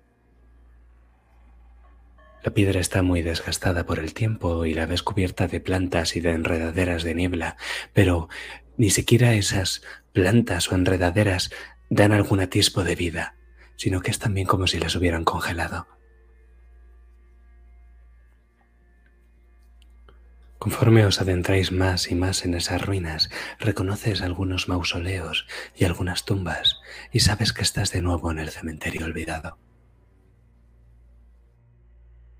pero no es como lo recuerdas. No está la parroquia del Padre Renel. Tampoco hay caminos que te lleven puntos, sino que lo único que hay son cipreses. Esos cipreses se mantienen, solo que ahora están deshojados. El ciprés no pierde las hojas, Arthur, en ninguna estación del año. Pero estos cipreses están muertos y de algún modo siguen creciendo. Las tumbas son mucho más altas de lo que deberían como si fueran pequeñas iglesias góticas. Y las estatuas, las estatuas de ángeles, parecen cuchillas. Caminar por este lugar es como caminar por el sueño cuando está a punto de convertirse en pesadilla.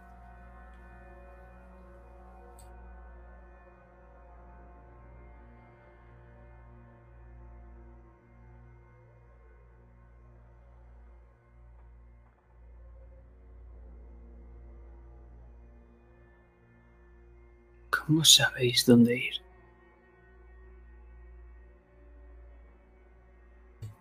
Él lo sabe. Él sabe mucho de este lugar. Pasa mucho tiempo aquí, siempre lo ha hecho. Aunque desde hace poco mm, no se va. Creo que ya no puede irse.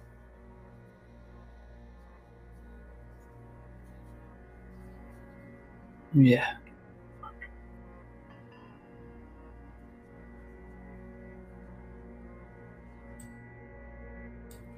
Camináis un tramo más hasta que escucháis un sonido, una cosa muy rara porque todo este lugar se caracteriza por su silencio, pero escucháis ahora un sonido detrás de una de las tumbas, como si alguien masticase.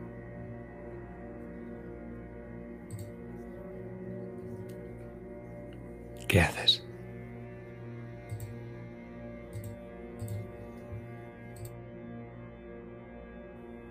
Lo primero que hago es mirar a Philip. Él debe de haberse percatado antes.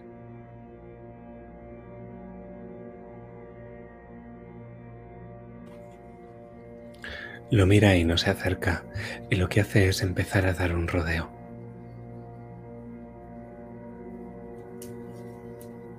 Cambio de mano.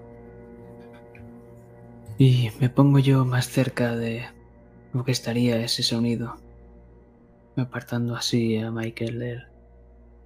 Pero continúo con ese rodeo.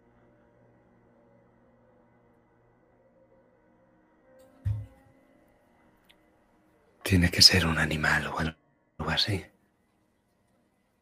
De vez en cuando alza la cabeza, pone en encima de la tumba de la que se oculta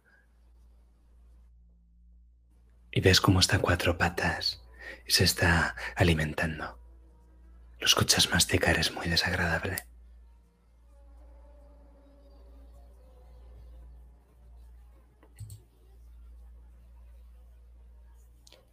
Cuando terminéis de dar ese rodeo, Philip se para en seco.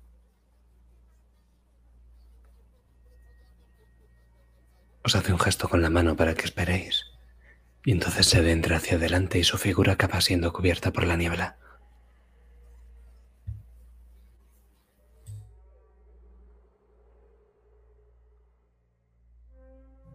Me paro.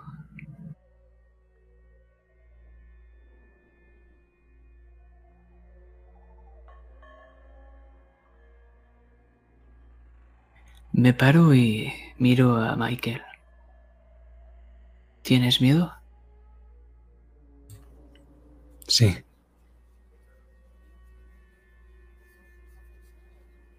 Entonces no te separes. Vale. Pero creo que algo viene, Arthur.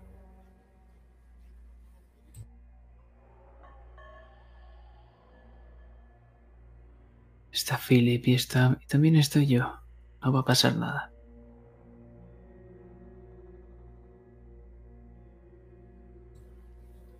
Escuchas un silbido de entre la niebla. Un silbido hecho claramente por una boca humana, pero que no va destinado a vosotros. Y entonces Michael da un respingo, te agarra de la mano y intenta tirar de ti para ocultaros detrás de un mausoleo. Me dejo llevar. Él sabe más de aquí que yo, o sea que...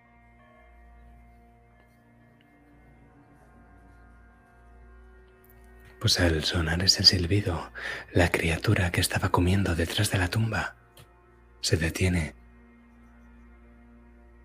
y entonces sale a la superficie. Y puedes ver una criatura que no has visto nunca, Arthur. De un modo muy, muy imaginativo. Te puedes imaginar que alguna vez fue un ser humano, pero no ahora. Está embrutecido, animalizado. Ahora tiene el tamaño de un perro, de un perro grande, y está formado a partir de retazos de niebla que llenan sus huesos flacos. Y donde debería de tener la cara ya no tiene rasgos humanos, sino que lo único que tiene es una boca circular que le ocupa prácticamente la mitad de la cara. Y unos dientes cerrados.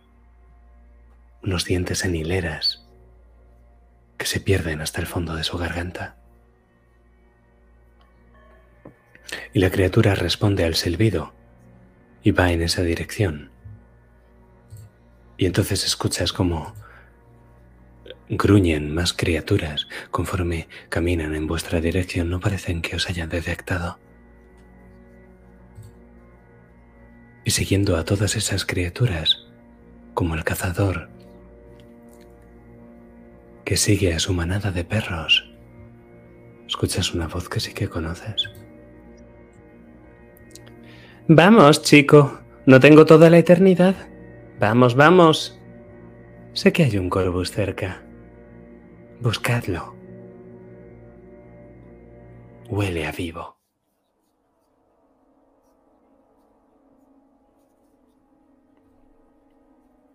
Y los perros empiezan a dispersarse conforme avanzan. Y Augustus Tamerlane, ese hombre bajito y con una ropa que pasó de moda hace 150 años, pasea por las tumbas, buscándoos. Sabía que tendría que haberlo hecho desaparecer.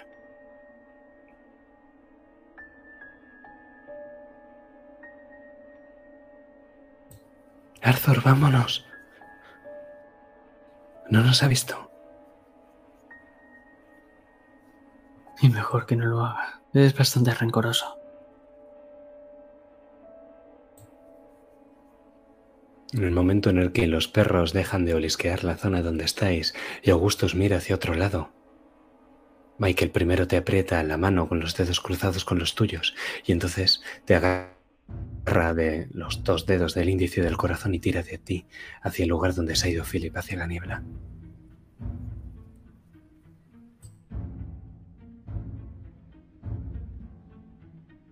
Vamos demasiado lentos, por lo que directamente lo cargo. Minuto más fuerte. O tal vez sea solo porque es un niño. ¿Quién sabe? Corro, corro con él. Corres con él siguiendo el rastro que deja ese olor de los claveles. Y a partir de la propia niebla logras orientarte. Y cuando finalmente el banco de niebla, los carroñeros y Augustus Tamerlane quedan atrás, llegas a un lugar al que no has visto nunca, Arthur, pero pero que te resulta bastante familiar. Este lugar tiene unos mausoleos muy grandes, de ladrillo blanco y de verjas de hierro. Y justo delante de vosotros hay un camino de cipreses sin hojas que llega a una encrucijada. Y una vez ahí, Philip gira hacia la derecha se queda a mitad del camino en ese cruce. y te señala con el dedo una construcción que no es una tumba. En el mundo de los vivos sabes que ahí se erige la parroquia del Padre Renel, con su campanario visible desde cualquier punto del cementerio. Pero ahora lo que ves es una pequeña cabaña de madera rodeada por un manto de nieve.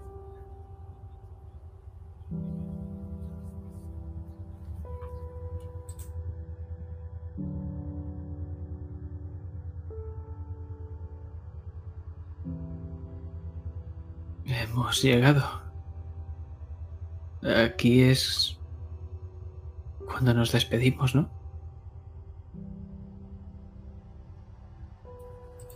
Sí. Hemos llegado bien. Ella está ahí dentro, Arthur. Te está esperando aunque ella aún no lo sabe.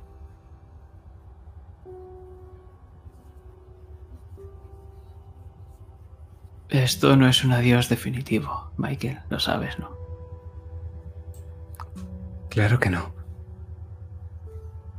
Donde yo voy, tú me seguirás, ¿no?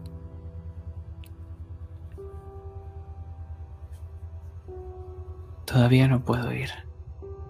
Pero... algún día.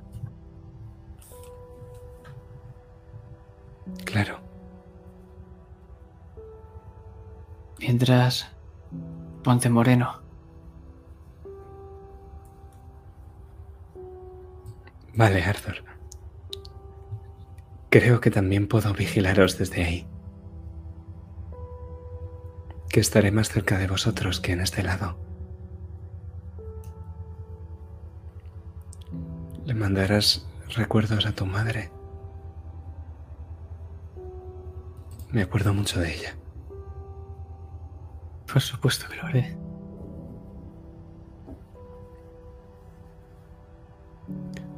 Philip dice que él también se va.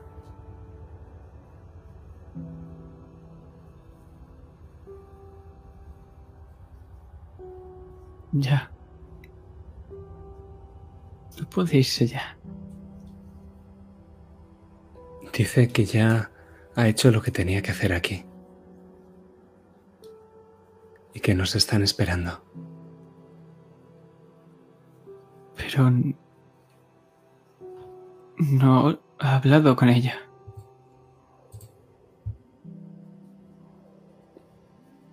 Dice que no hace falta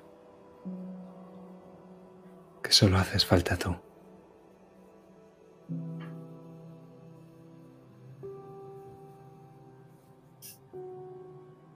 Dejar ir, ¿no?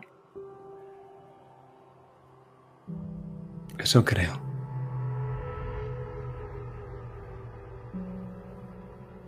Philip dice que hay gente tan tan buena que cuando muere va allí directamente. ¿Te lo crees, Arthur? que puede haber gente así.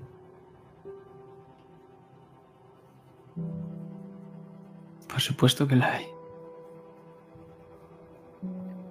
¿Crees que mi madre era una de esas? ¿Y por qué no iba a serlo? ¿Crees que podré conocerla allí? ¿Que se acordará de mí? Seguro que lo hace, Mike. Y en caso de que no lo hiciera, sabes que aquí tienes una. Y está orgullosa de ti.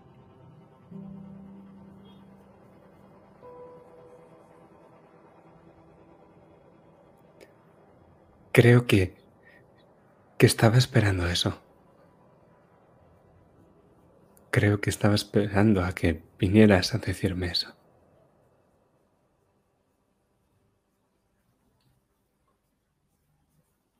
Pero eso ya lo sabías, tonto. No hacía falta que viniera a decírtelo. Y entonces él se reía.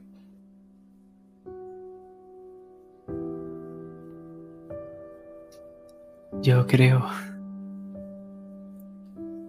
que estabas aquí esperándome por algo más, que era lo lo que te retenía aquí. Y era escuchar esa risa que, que tienes tan bonita y tan dulce, Michael. Ahora sí que puedes irte. Has cumplido tu promesa.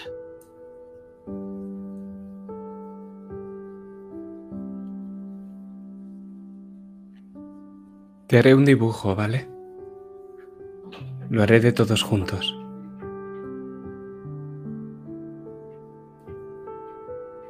Yo también haré uno, para que puedas verlo siempre, desde allí.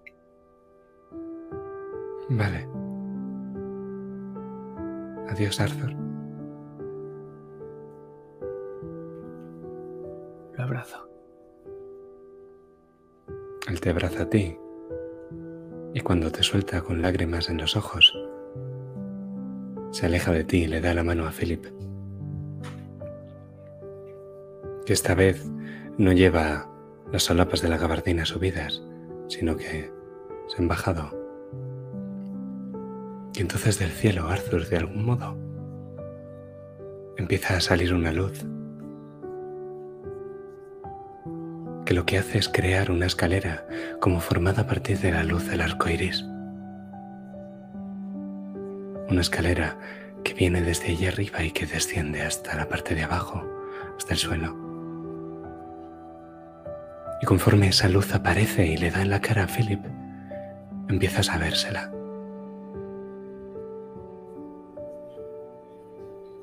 Y es casi como mirarte al espejo.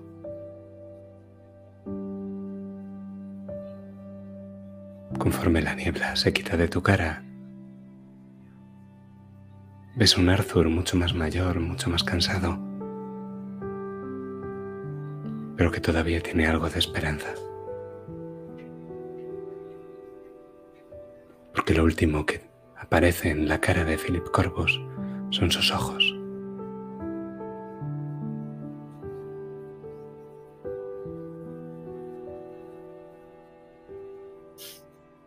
como alguien así va a ser un diablo. No he visto algo tan humano en mi vida, algo que sienta tanto y se arrepienta tanto. Ahora va a estar bien. Y así ambos se dan la vuelta y empiezan a subir esa escalera de luz y la luz poco a poco empieza a desaparecer conforme ellos suben hasta que solo queda como si fuera una estrella en el cielo. Y ahí, ahí, en ese cielo que se abre para recibirles, solamente durante un instante, Arthur, ¿te parece que sale una mujer a recibirles? Una que abre los brazos y les coge a los dos.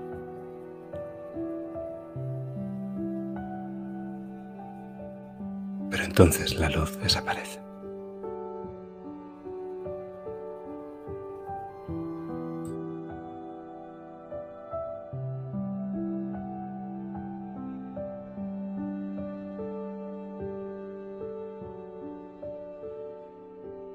Y después de unos largos segundos mirando esa escena, cómo se va difuminando, hasta quedar en nada, me seco las lágrimas y me dirijo a esa cabaña.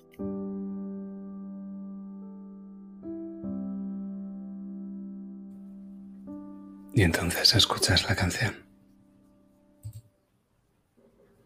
Una dulce canción que viene del interior de esa cabaña de madera. Todo rodeado de nieve. Ya no hay niebla, solo nieve. Como si fuera diciembre.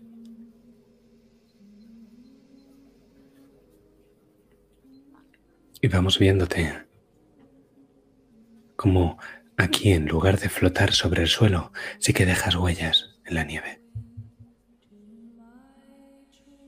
Conforme das paso tras paso tras paso y te acercas a esa cabaña de madera que tiene la puerta abierta. Ella está de espaldas a ti, Arthur.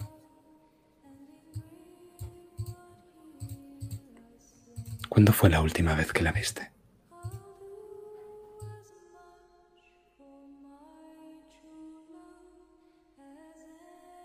No lo recuerdo.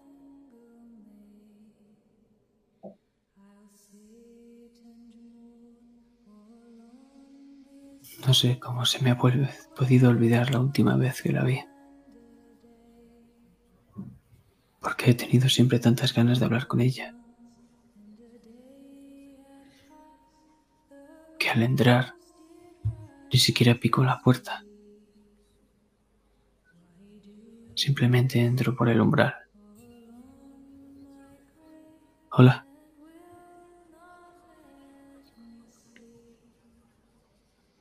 Ella no te responde y tampoco se da la vuelta, sino que sigue cantando.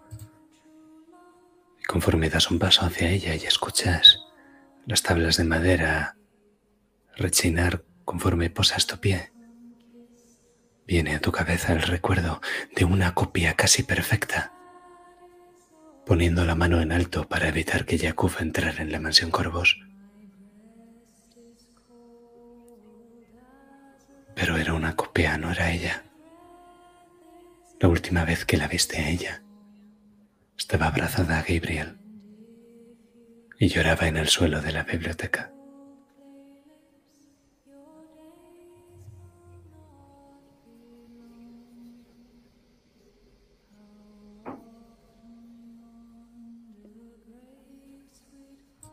Me apoyo en la pared. Dejo que siga cantando hasta que cada vez escucho esa melodía más baja, llegando a su final. Y entonces poco a poco voy llegando hasta ella y solo me quedan unos pasos. Es que la canción no se vuelve débil porque parezca que vaya a terminar, sino porque la cantante se está quedando sin voz. A cada paso te ha parecido cada vez más frágil, Arthur. Cada vez más transparente. Como si cada vez estuviera menos ahí.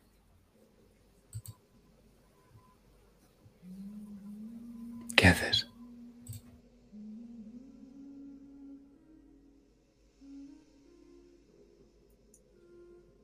Desde su espalda acercó mi mano a su hombro.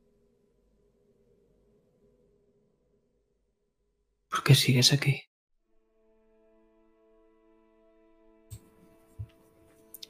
Ella se da la vuelta al sentir el frío contacto del otro lado y te mira a la cara como si supiera que llevas ahí todo el tiempo. Te habla con normalidad, mueve y cierra la boca, pero lo que deberían ser palabras que sale de su boca no lo hacen como si el sonido hubiera abandonado ya su alma. Y te habla y te contesta y te sonríe. Y cuando se da cuenta de que no la escuchas, se lleva la mano a la boca. Y entonces el hombro que le habías tocado se vuelve más transparente a Arthur.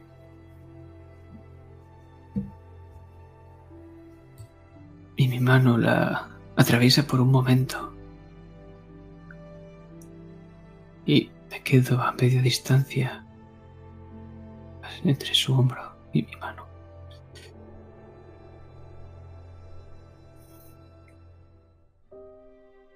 ¿Por qué has esperado tanto tiempo aquí? ¿Por qué? Deberías haberte ido al otro lado.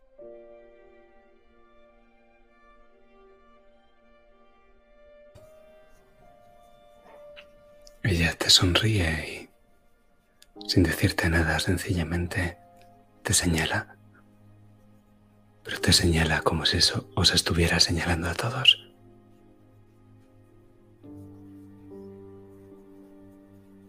Esto es un giro.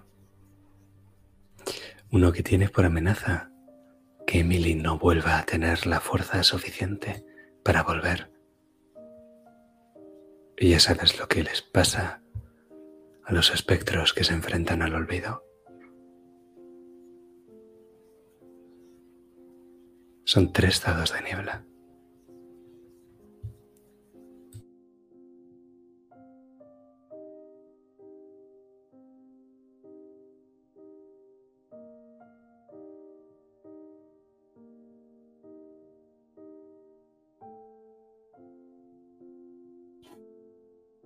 La miro. Veces uno debe ser egoísta, ¿sabes? Pero creo que tú has estado siendo egoísta todo este tiempo esperando a que llegue hasta ti. Por lo que haré todo lo que esté en mi mano para que vuelvas.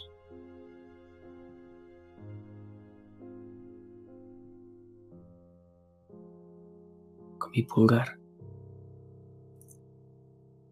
Pellizco mi carne. Salen unas pocas gotas de sangre. Es una sangre que se ve más luminosa, tiene un color más vivo. Y lo que hago es ofrecerle mi mano para que la coja.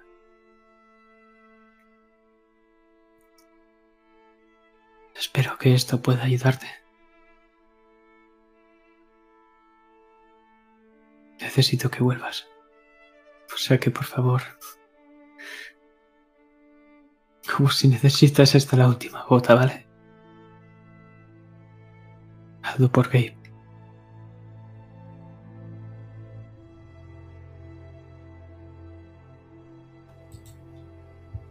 ¿Qué vamos a tirar? Pasional, claramente, y le estoy ofreciendo eh, parte de mi vitalidad, por así decirlo. Vale, eso te dará un dado de ayuda. O sea que de momento son cuatro.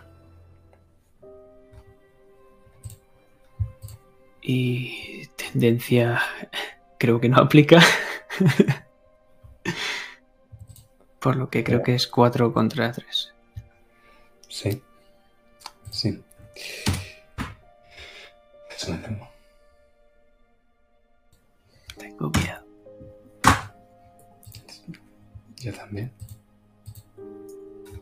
4 y 3. Oh no. Es un giro con complicación.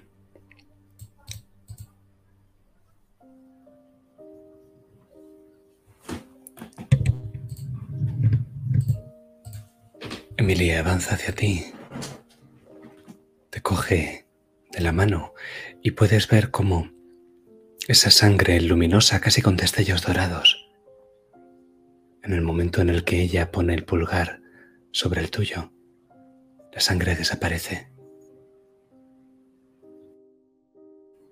Ya ella ves como los ojos le brillan un poco más, pero no la ves que adquiera una mayor corporeidad. Entonces junta todos sus dedos con los tuyos y extiende la otra mano hacia ti.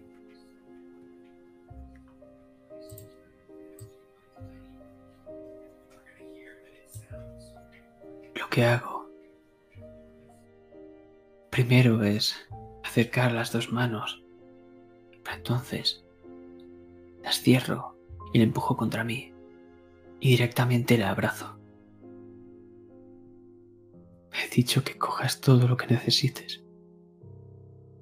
No te preocupes por mí. Ya estoy muerto, ¿no?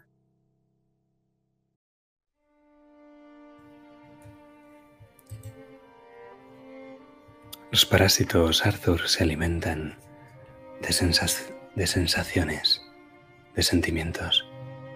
Cuanto más fuertes, más fuertes son ellos. Así que dime, ¿cuál es la emoción que vas a sacrificar a Emily Corvos?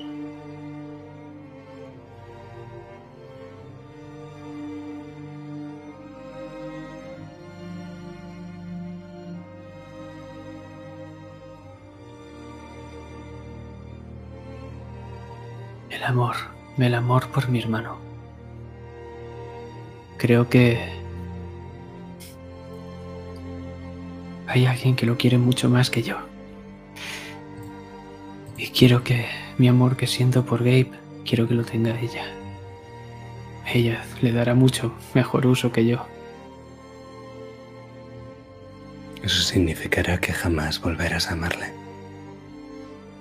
¿Estás dispuesto a pagar ese precio?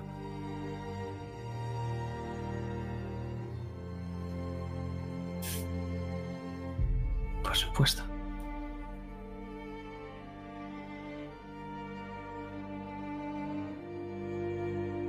Pues ¿cuál es ese recuerdo? Ese recuerdo en tu mente que no es que vaya a desaparecer, sino que va a perder todo su color, Arthur.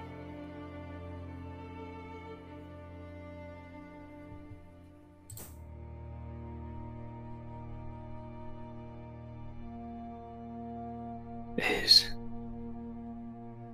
Es la última vez que Gabe me abrazó. Última vez que me pidió un abrazo.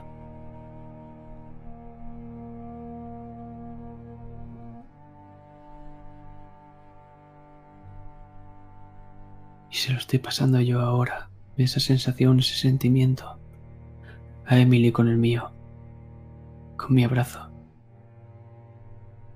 Quiero que se le quede impregnado. Porque ahora que no voy a sentir lo mismo, quiero que Gabe tenga a alguien que pueda darle un abrazo cuando lo necesite. Que pueda darle un abrazo por mí.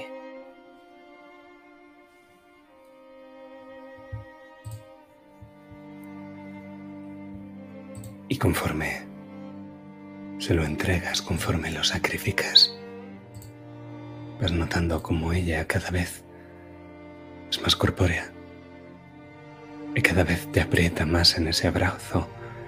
Y ahora sí que notas las lágrimas bajando por sus mejillas y cómo deja de cantar. Una canción sin voz que cuando está viva cuando estuvo viva cayó, pero que en la muerte cantaba dulcemente. Entonces se acerca a tu oído. Gracias, hermano.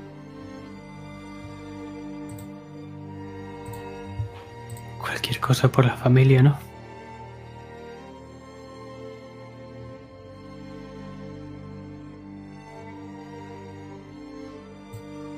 Él se acuerda de mí.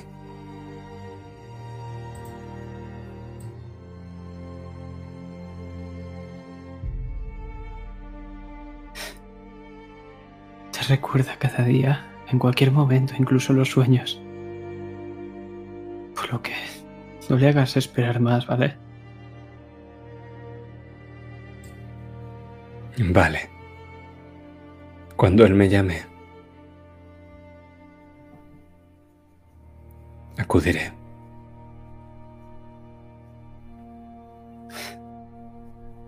Él no te va a llamar.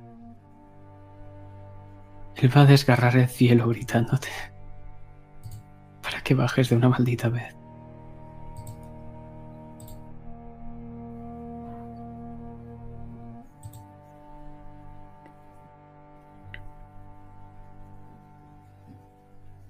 Gracias.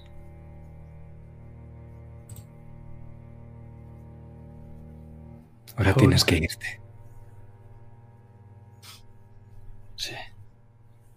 Este lugar no es para ti, Arthur.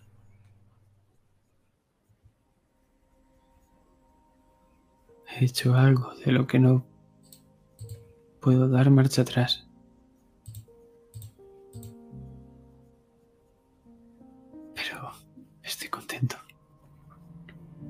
Si no lo hubiese hecho, no podría haber hecho todo esto. Por lo que no me arrepiento.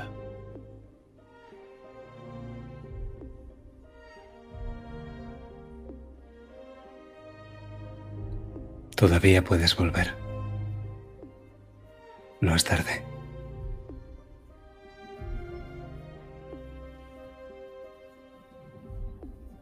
Dile. Dile a Gabriel que llegaré dentro de poco, ¿vale? Por supuesto. Y espero que lo abraces muchísimo. Que le consientas de vez en cuando. Aunque sea un pequeño hombrecito que crece a pasos agigantados. De vez en cuando necesita un abrazo. Y tú también. ¿Sabes?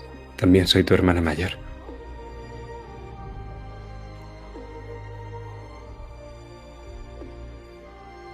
Te lo pediré. Lo voy a necesitar. Ahora vuelve.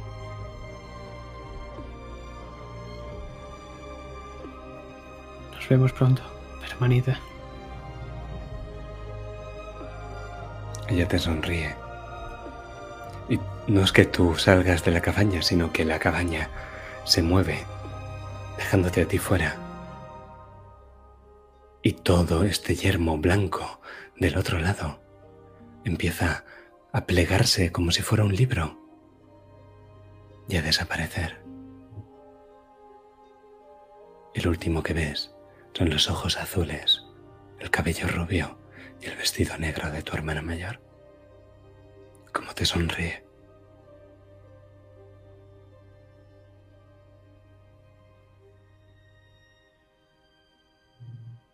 Arthur Corbus, ¿vuelves al mundo de los vivos?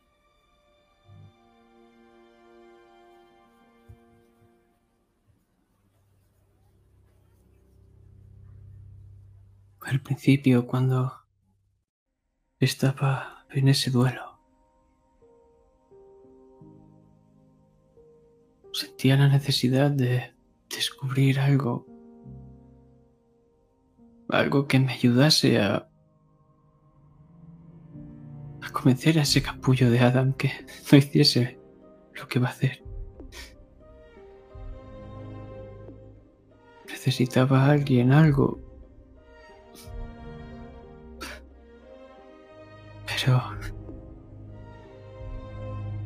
Vuelvo. Al final... No siempre van a estar ahí para ayudarme. Hay cosas que uno debe hacer solo. ¿Y estás seguro de que ellos no están ahí? Aunque no los vea. Siempre están ahí.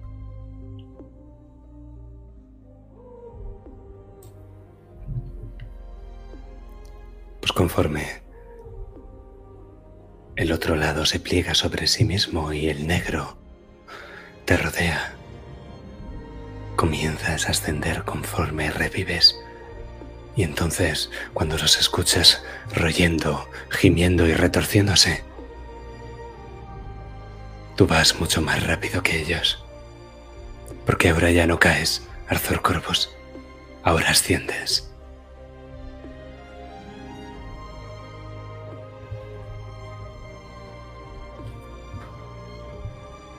Y despiertas.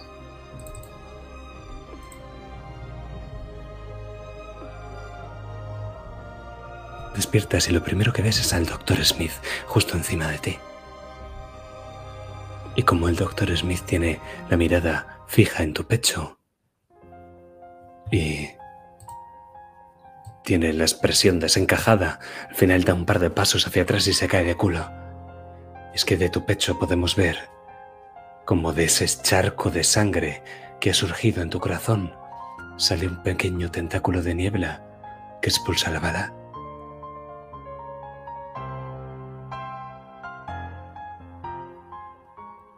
Montresor da un par de pasos hacia atrás y se pone tan gris como la ropa que lleva puesta.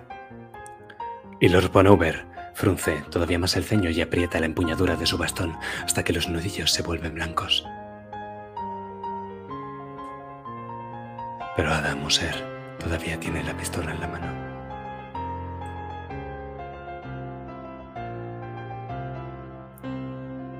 Cojo ahora sí una bocanada de aire. Mis venas empiezan a hinchar. Llegan hasta mis ojos y en vez de tener esas típicas venitas rojas en los ojos ahora son negras. Y como decía, he ganado yo. Sigo vivo, ¿verdad? ¿Qué es lo que eres? Diablo. Un ángel de la muerte. Nah, es broma. Simplemente soy Arthur. Me levanto. No por mucho tiempo. Y Adam va hacia la mesilla y desenvaina su sable de caballería del cinto. Avanza hacia ti, el, doctor Smith prácticamente gatea para salir de su camino y Montresor da un paso adelante para detenerlo, pero Lord Bonover le coge del brazo. Sonríe, pero no con gracia, sino con la sonrisa de un lobo. Ves los colmillos. Lo ves completamente de rojo, en posición de esgrima en guardia media. ¿Qué haces, Arthur? Me infundo ese sombrero, el de Philip, y en mi mano el bastón de Stephen. Y a mi pañuelo bordado le arranco la C. Hago una pelota con ella. Se atiro a Adam. Esto va a acabar hoy. Esto va a acabar hoy. Y da un paso hacia ti.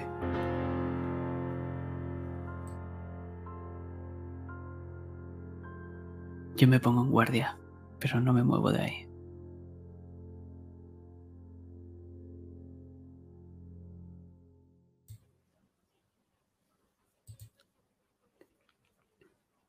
El primer golpe es una finta. Amaga hacia tu pierna derecha y entonces gira de nuevo, como si estuviera bailando. Y te descarga un tajo sobre el brazo izquierdo. ¿Qué haces? No me he preocupado por él. Ni siquiera estoy notando el dolor. Ni siquiera noto cómo esa sangre, ahora negruzca, empieza a empapar mi brazo.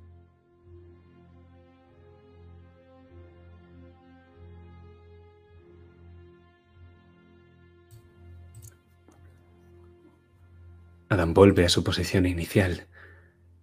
Mira el brazo horrorizado como si hubiera sido él el que hubiera recibido la herida.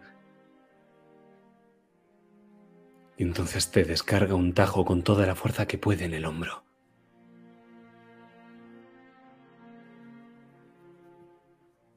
De arriba hacia abajo. ¿Qué haces, Arthur? Cojo con la mano su espada. Aprieto con fuerza. Nunca me he sentido tan vivo. Cuesta creerlo. Y avanzo hacia él. Tu mano empieza a sangrar. Y con el contacto con el filo este se oxida al instante. ¿Sigues sujetando el arma? Por supuesto. La hoja se parte conforme queda completamente oxidada y una vez la mitad cae al suelo de tierra. Entre el barro empieza a convertirse en polvo y cenizas. Y Adamuser mira la espada que tiene en la mano el sable de caballería y lo tira al suelo. Conforme avanzas hacia él un paso, él retrocede otro. Los Corvus destruís todo lo que tocáis. Habéis traído la peste. Y tú la infelicidad a tu hermana. ¿Acaso has preguntado alguna vez qué es lo que ella quiere? De vez en cuando has de ser egoísta, pero no siempre. Ella quiere vivir. Pero no contigo. ¿Y dejarás que muera antes de que viva conmigo? No. Le ofreceré lo que una vez le ofrecieron a tu madre. Morir o ser como yo. He hecho un camino hasta el infierno, solo para que ella pueda tomar esa decisión. Y que ella escoja lo que quiere, sea para bien o para mal. Pero tú... Tú simple vienes, simplemente vienes aquí a matarme y ya está. Sin preocuparte de tu hermana. No es amor lo que sientes, Adam. La amo de un modo que tú nunca amarás a nadie, Corvus. Los estamos malditos. Se puede romper esa maldición. Philip casi lo consigue. Tu madre, tu madre le amaba, pero decidió quedarse con vosotros y con tu padre hasta el fin de sus días. Pero amaba a Philip. Mientes. No lo hago. Y me quito el sombrero. Esto es de la última vez que lo vi. Lo arrojo al suelo. Una carta de tu madre. Ella debe tener más en tu casa, en algún lugar escondidas.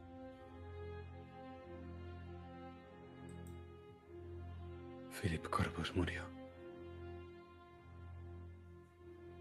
Cayó por el acantilado.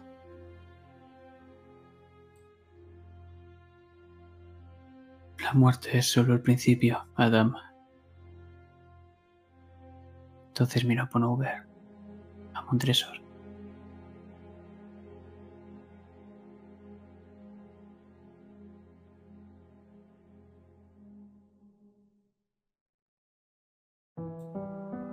Puedes acabar esto aquí y ahora, Adam. Deja ser feliz a tu hermana. Déjala ir. Deja que tome la lección que ella necesita, que ella quiere. Por una vez, hazlo. ¿O prefieres que tu hermana muera y sienta rencor por lo que no le has dejado ser? No puedo perderla a ella también.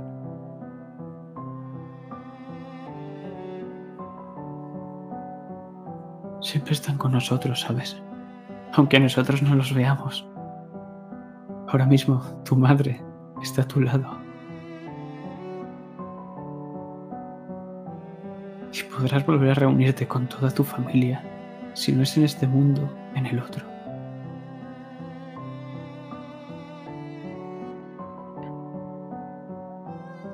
Dicen... Dicen que allí el sol no te quema, sino que te pone moreno. Aunque estés horas y horas debajo de él.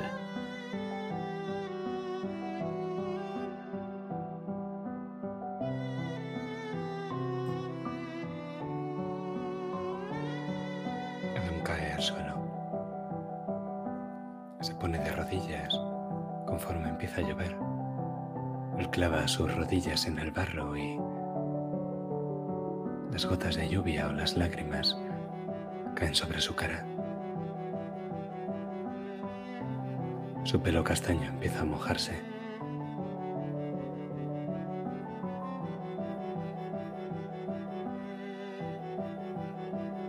No somos tan diferentes tú y yo, Adam. Los dos queremos a tu hermana. Pero mientras tú sacrificarías a todo el mundo por ella, yo solo me sacrificaría a mí.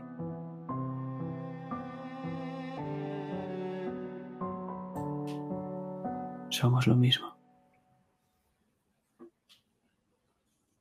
Una cara de la moneda.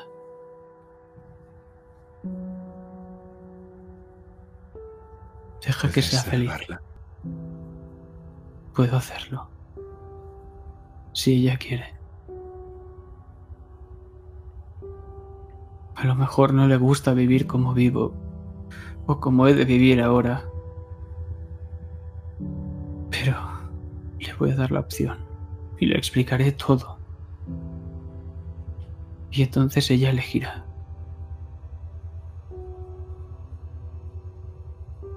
Pero Adam,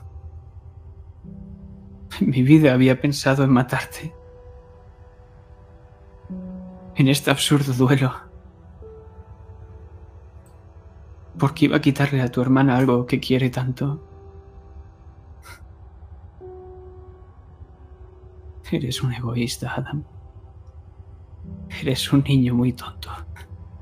Que necesita a alguien que le dé un abrazo de vez en cuando.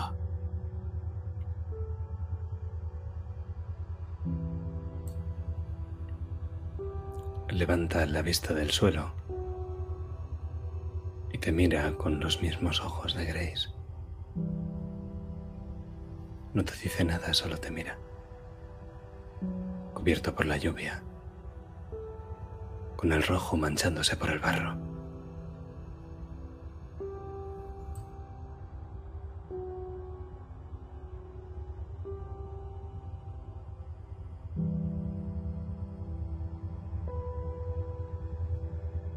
Suelto el bastón y me arrodillo frente a él.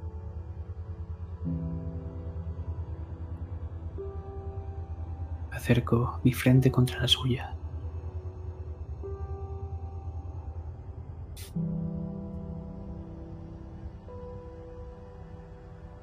Quiero que nos llevemos bien. No tú y yo, sino los Corvus y los Usher. Te necesito para que eso pueda ser. Llevamos muchos años peleados. Y antes no era así.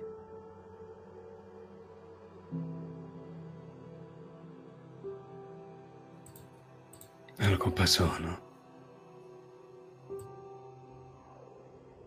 Algo pasó.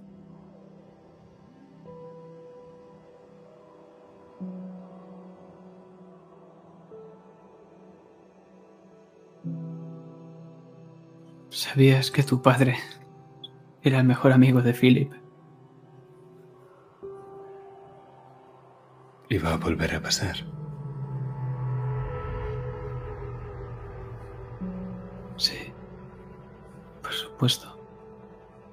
Y va a acabar mal otra vez. No, ¿sabes por qué?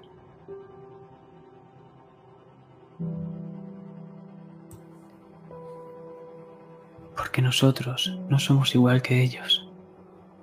Tú eres Adam y yo soy Arthur.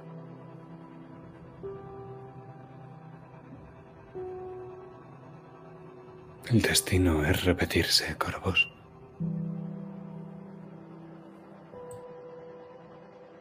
No. Eso es un bucle. Un ciclo. El destino no es volver a repetir lo mismo. El destino es algo que ya está escrito y que se va a llegar sí o sí.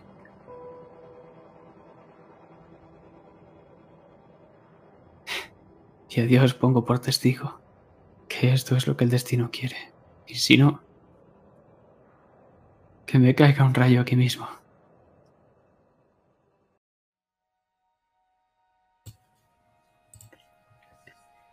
Adama siente en silencio. Y bajo la lluvia, Arthur, por primera vez en tu vida, tienes una cosa segura. Es que ya no estás maldito.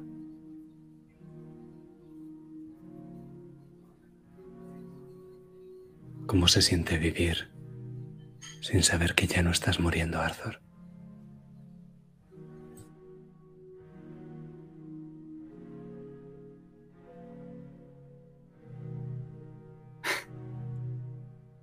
Te sorprenderá.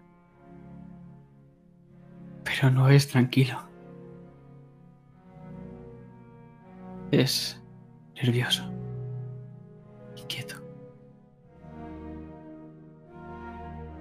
Ahora estoy lleno de vida. Antes nunca tenía un futuro al que llegar, un futuro al que, al que pensar que iba a llegar. Nunca he pensado en una casa. ¿Cómo la voy a decorar? Mis hijos, ¿cuáles van a ser sus nombres? ¿Voy a tener dos? Tres? Una mascota, un perro o un gato tal vez. ¿Cómo? ¿Cuál va a ser el apodo que le voy a poner a Grace? Tiene que ser uno bonito y cariñoso. Nunca he pensado nada así hasta ahora. Y ahora, con la frente pegada a Adam, es como una explosión de emociones, de sentimientos que me inunda. Y no de abasto.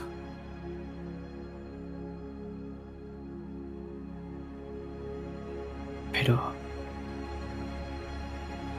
si algo puedo decir con seguridad, es que estoy y soy feliz.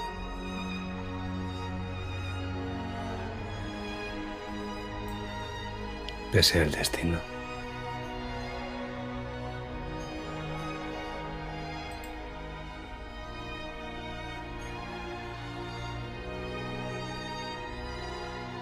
Pese al destino.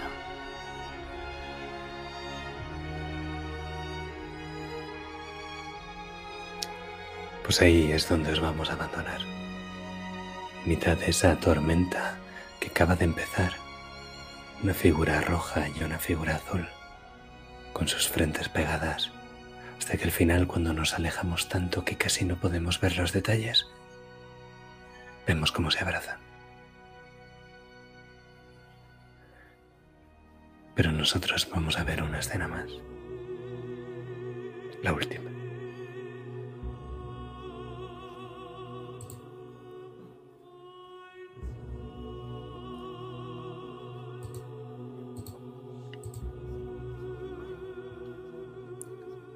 Ya atardecido. Y el hotel de los Tamerlane rebosa actividad con todos los habitantes del pueblo. Pero no es una actividad jubilosa. Los hombres tienen el rostro grave. Algunas de las mujeres lloran. Los niños no saben lo que ocurre. Están todos reunidos como si fuera un oficio, como si fuera un funeral. Y entre el murmullo general de vez en cuando se escuchan voces que se alzan entre la multitud. Miembros del Consejo de la Ciudad que llaman a la calma. Se escucha la voz conciliadora y potente del padre Renel y también la más débil de los Rufus Usser pero pronto quedan acalladas por otras voces, más jóvenes, más potentes, más ansiosas.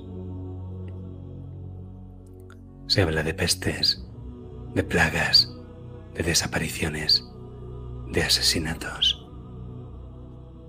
Y el rumor que se escucha entre el pueblo de Raven tiene un apellido. Todos murmuran hasta que las puertas del hotel se abren y dejan paso a una figura gruesa que camina ayudándose con un bastón rematado por una calavera en la parte superior, una calavera humana. El custodio carraspea y el resto de voces callan. Todos lo miran.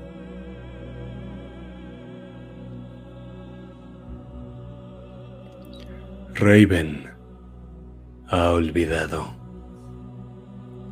pero los Ponover recordamos. Y entonces las caras de la multitud cambian conforme comienzan a entender,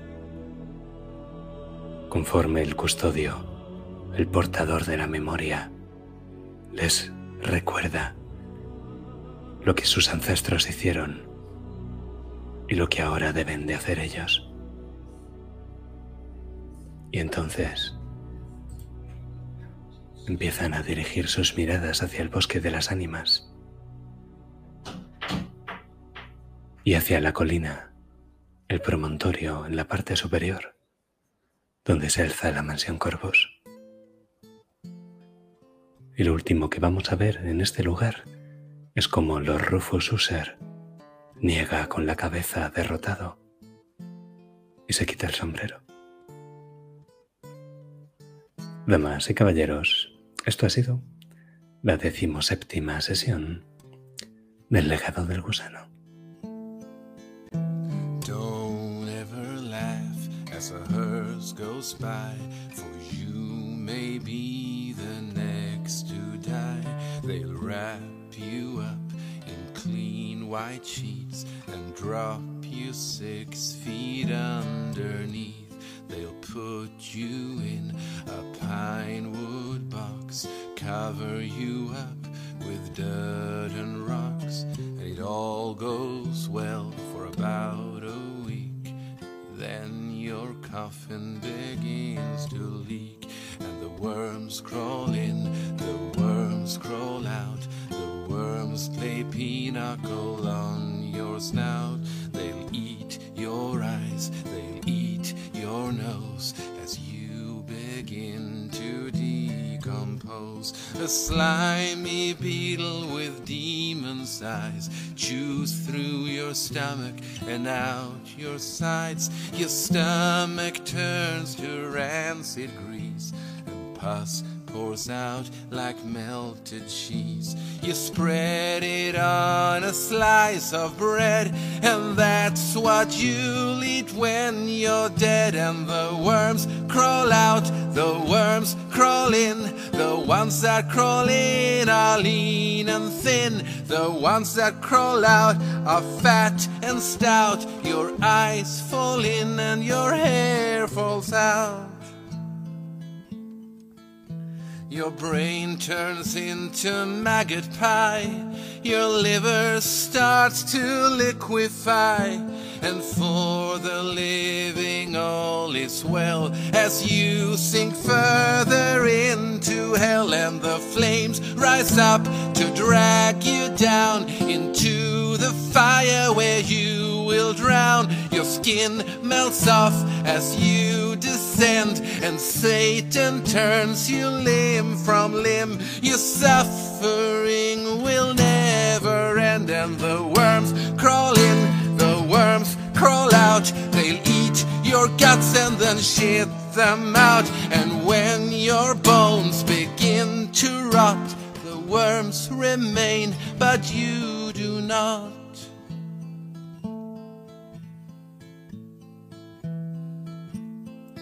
Did you ever think, as a hearse goes by, that someday you'll be the one to die? When death brings its cold despair, ask yourself, will anyone care? Who's asleep amidst the trees? Bats all a swaying in the breeze. But one soul lies anxious,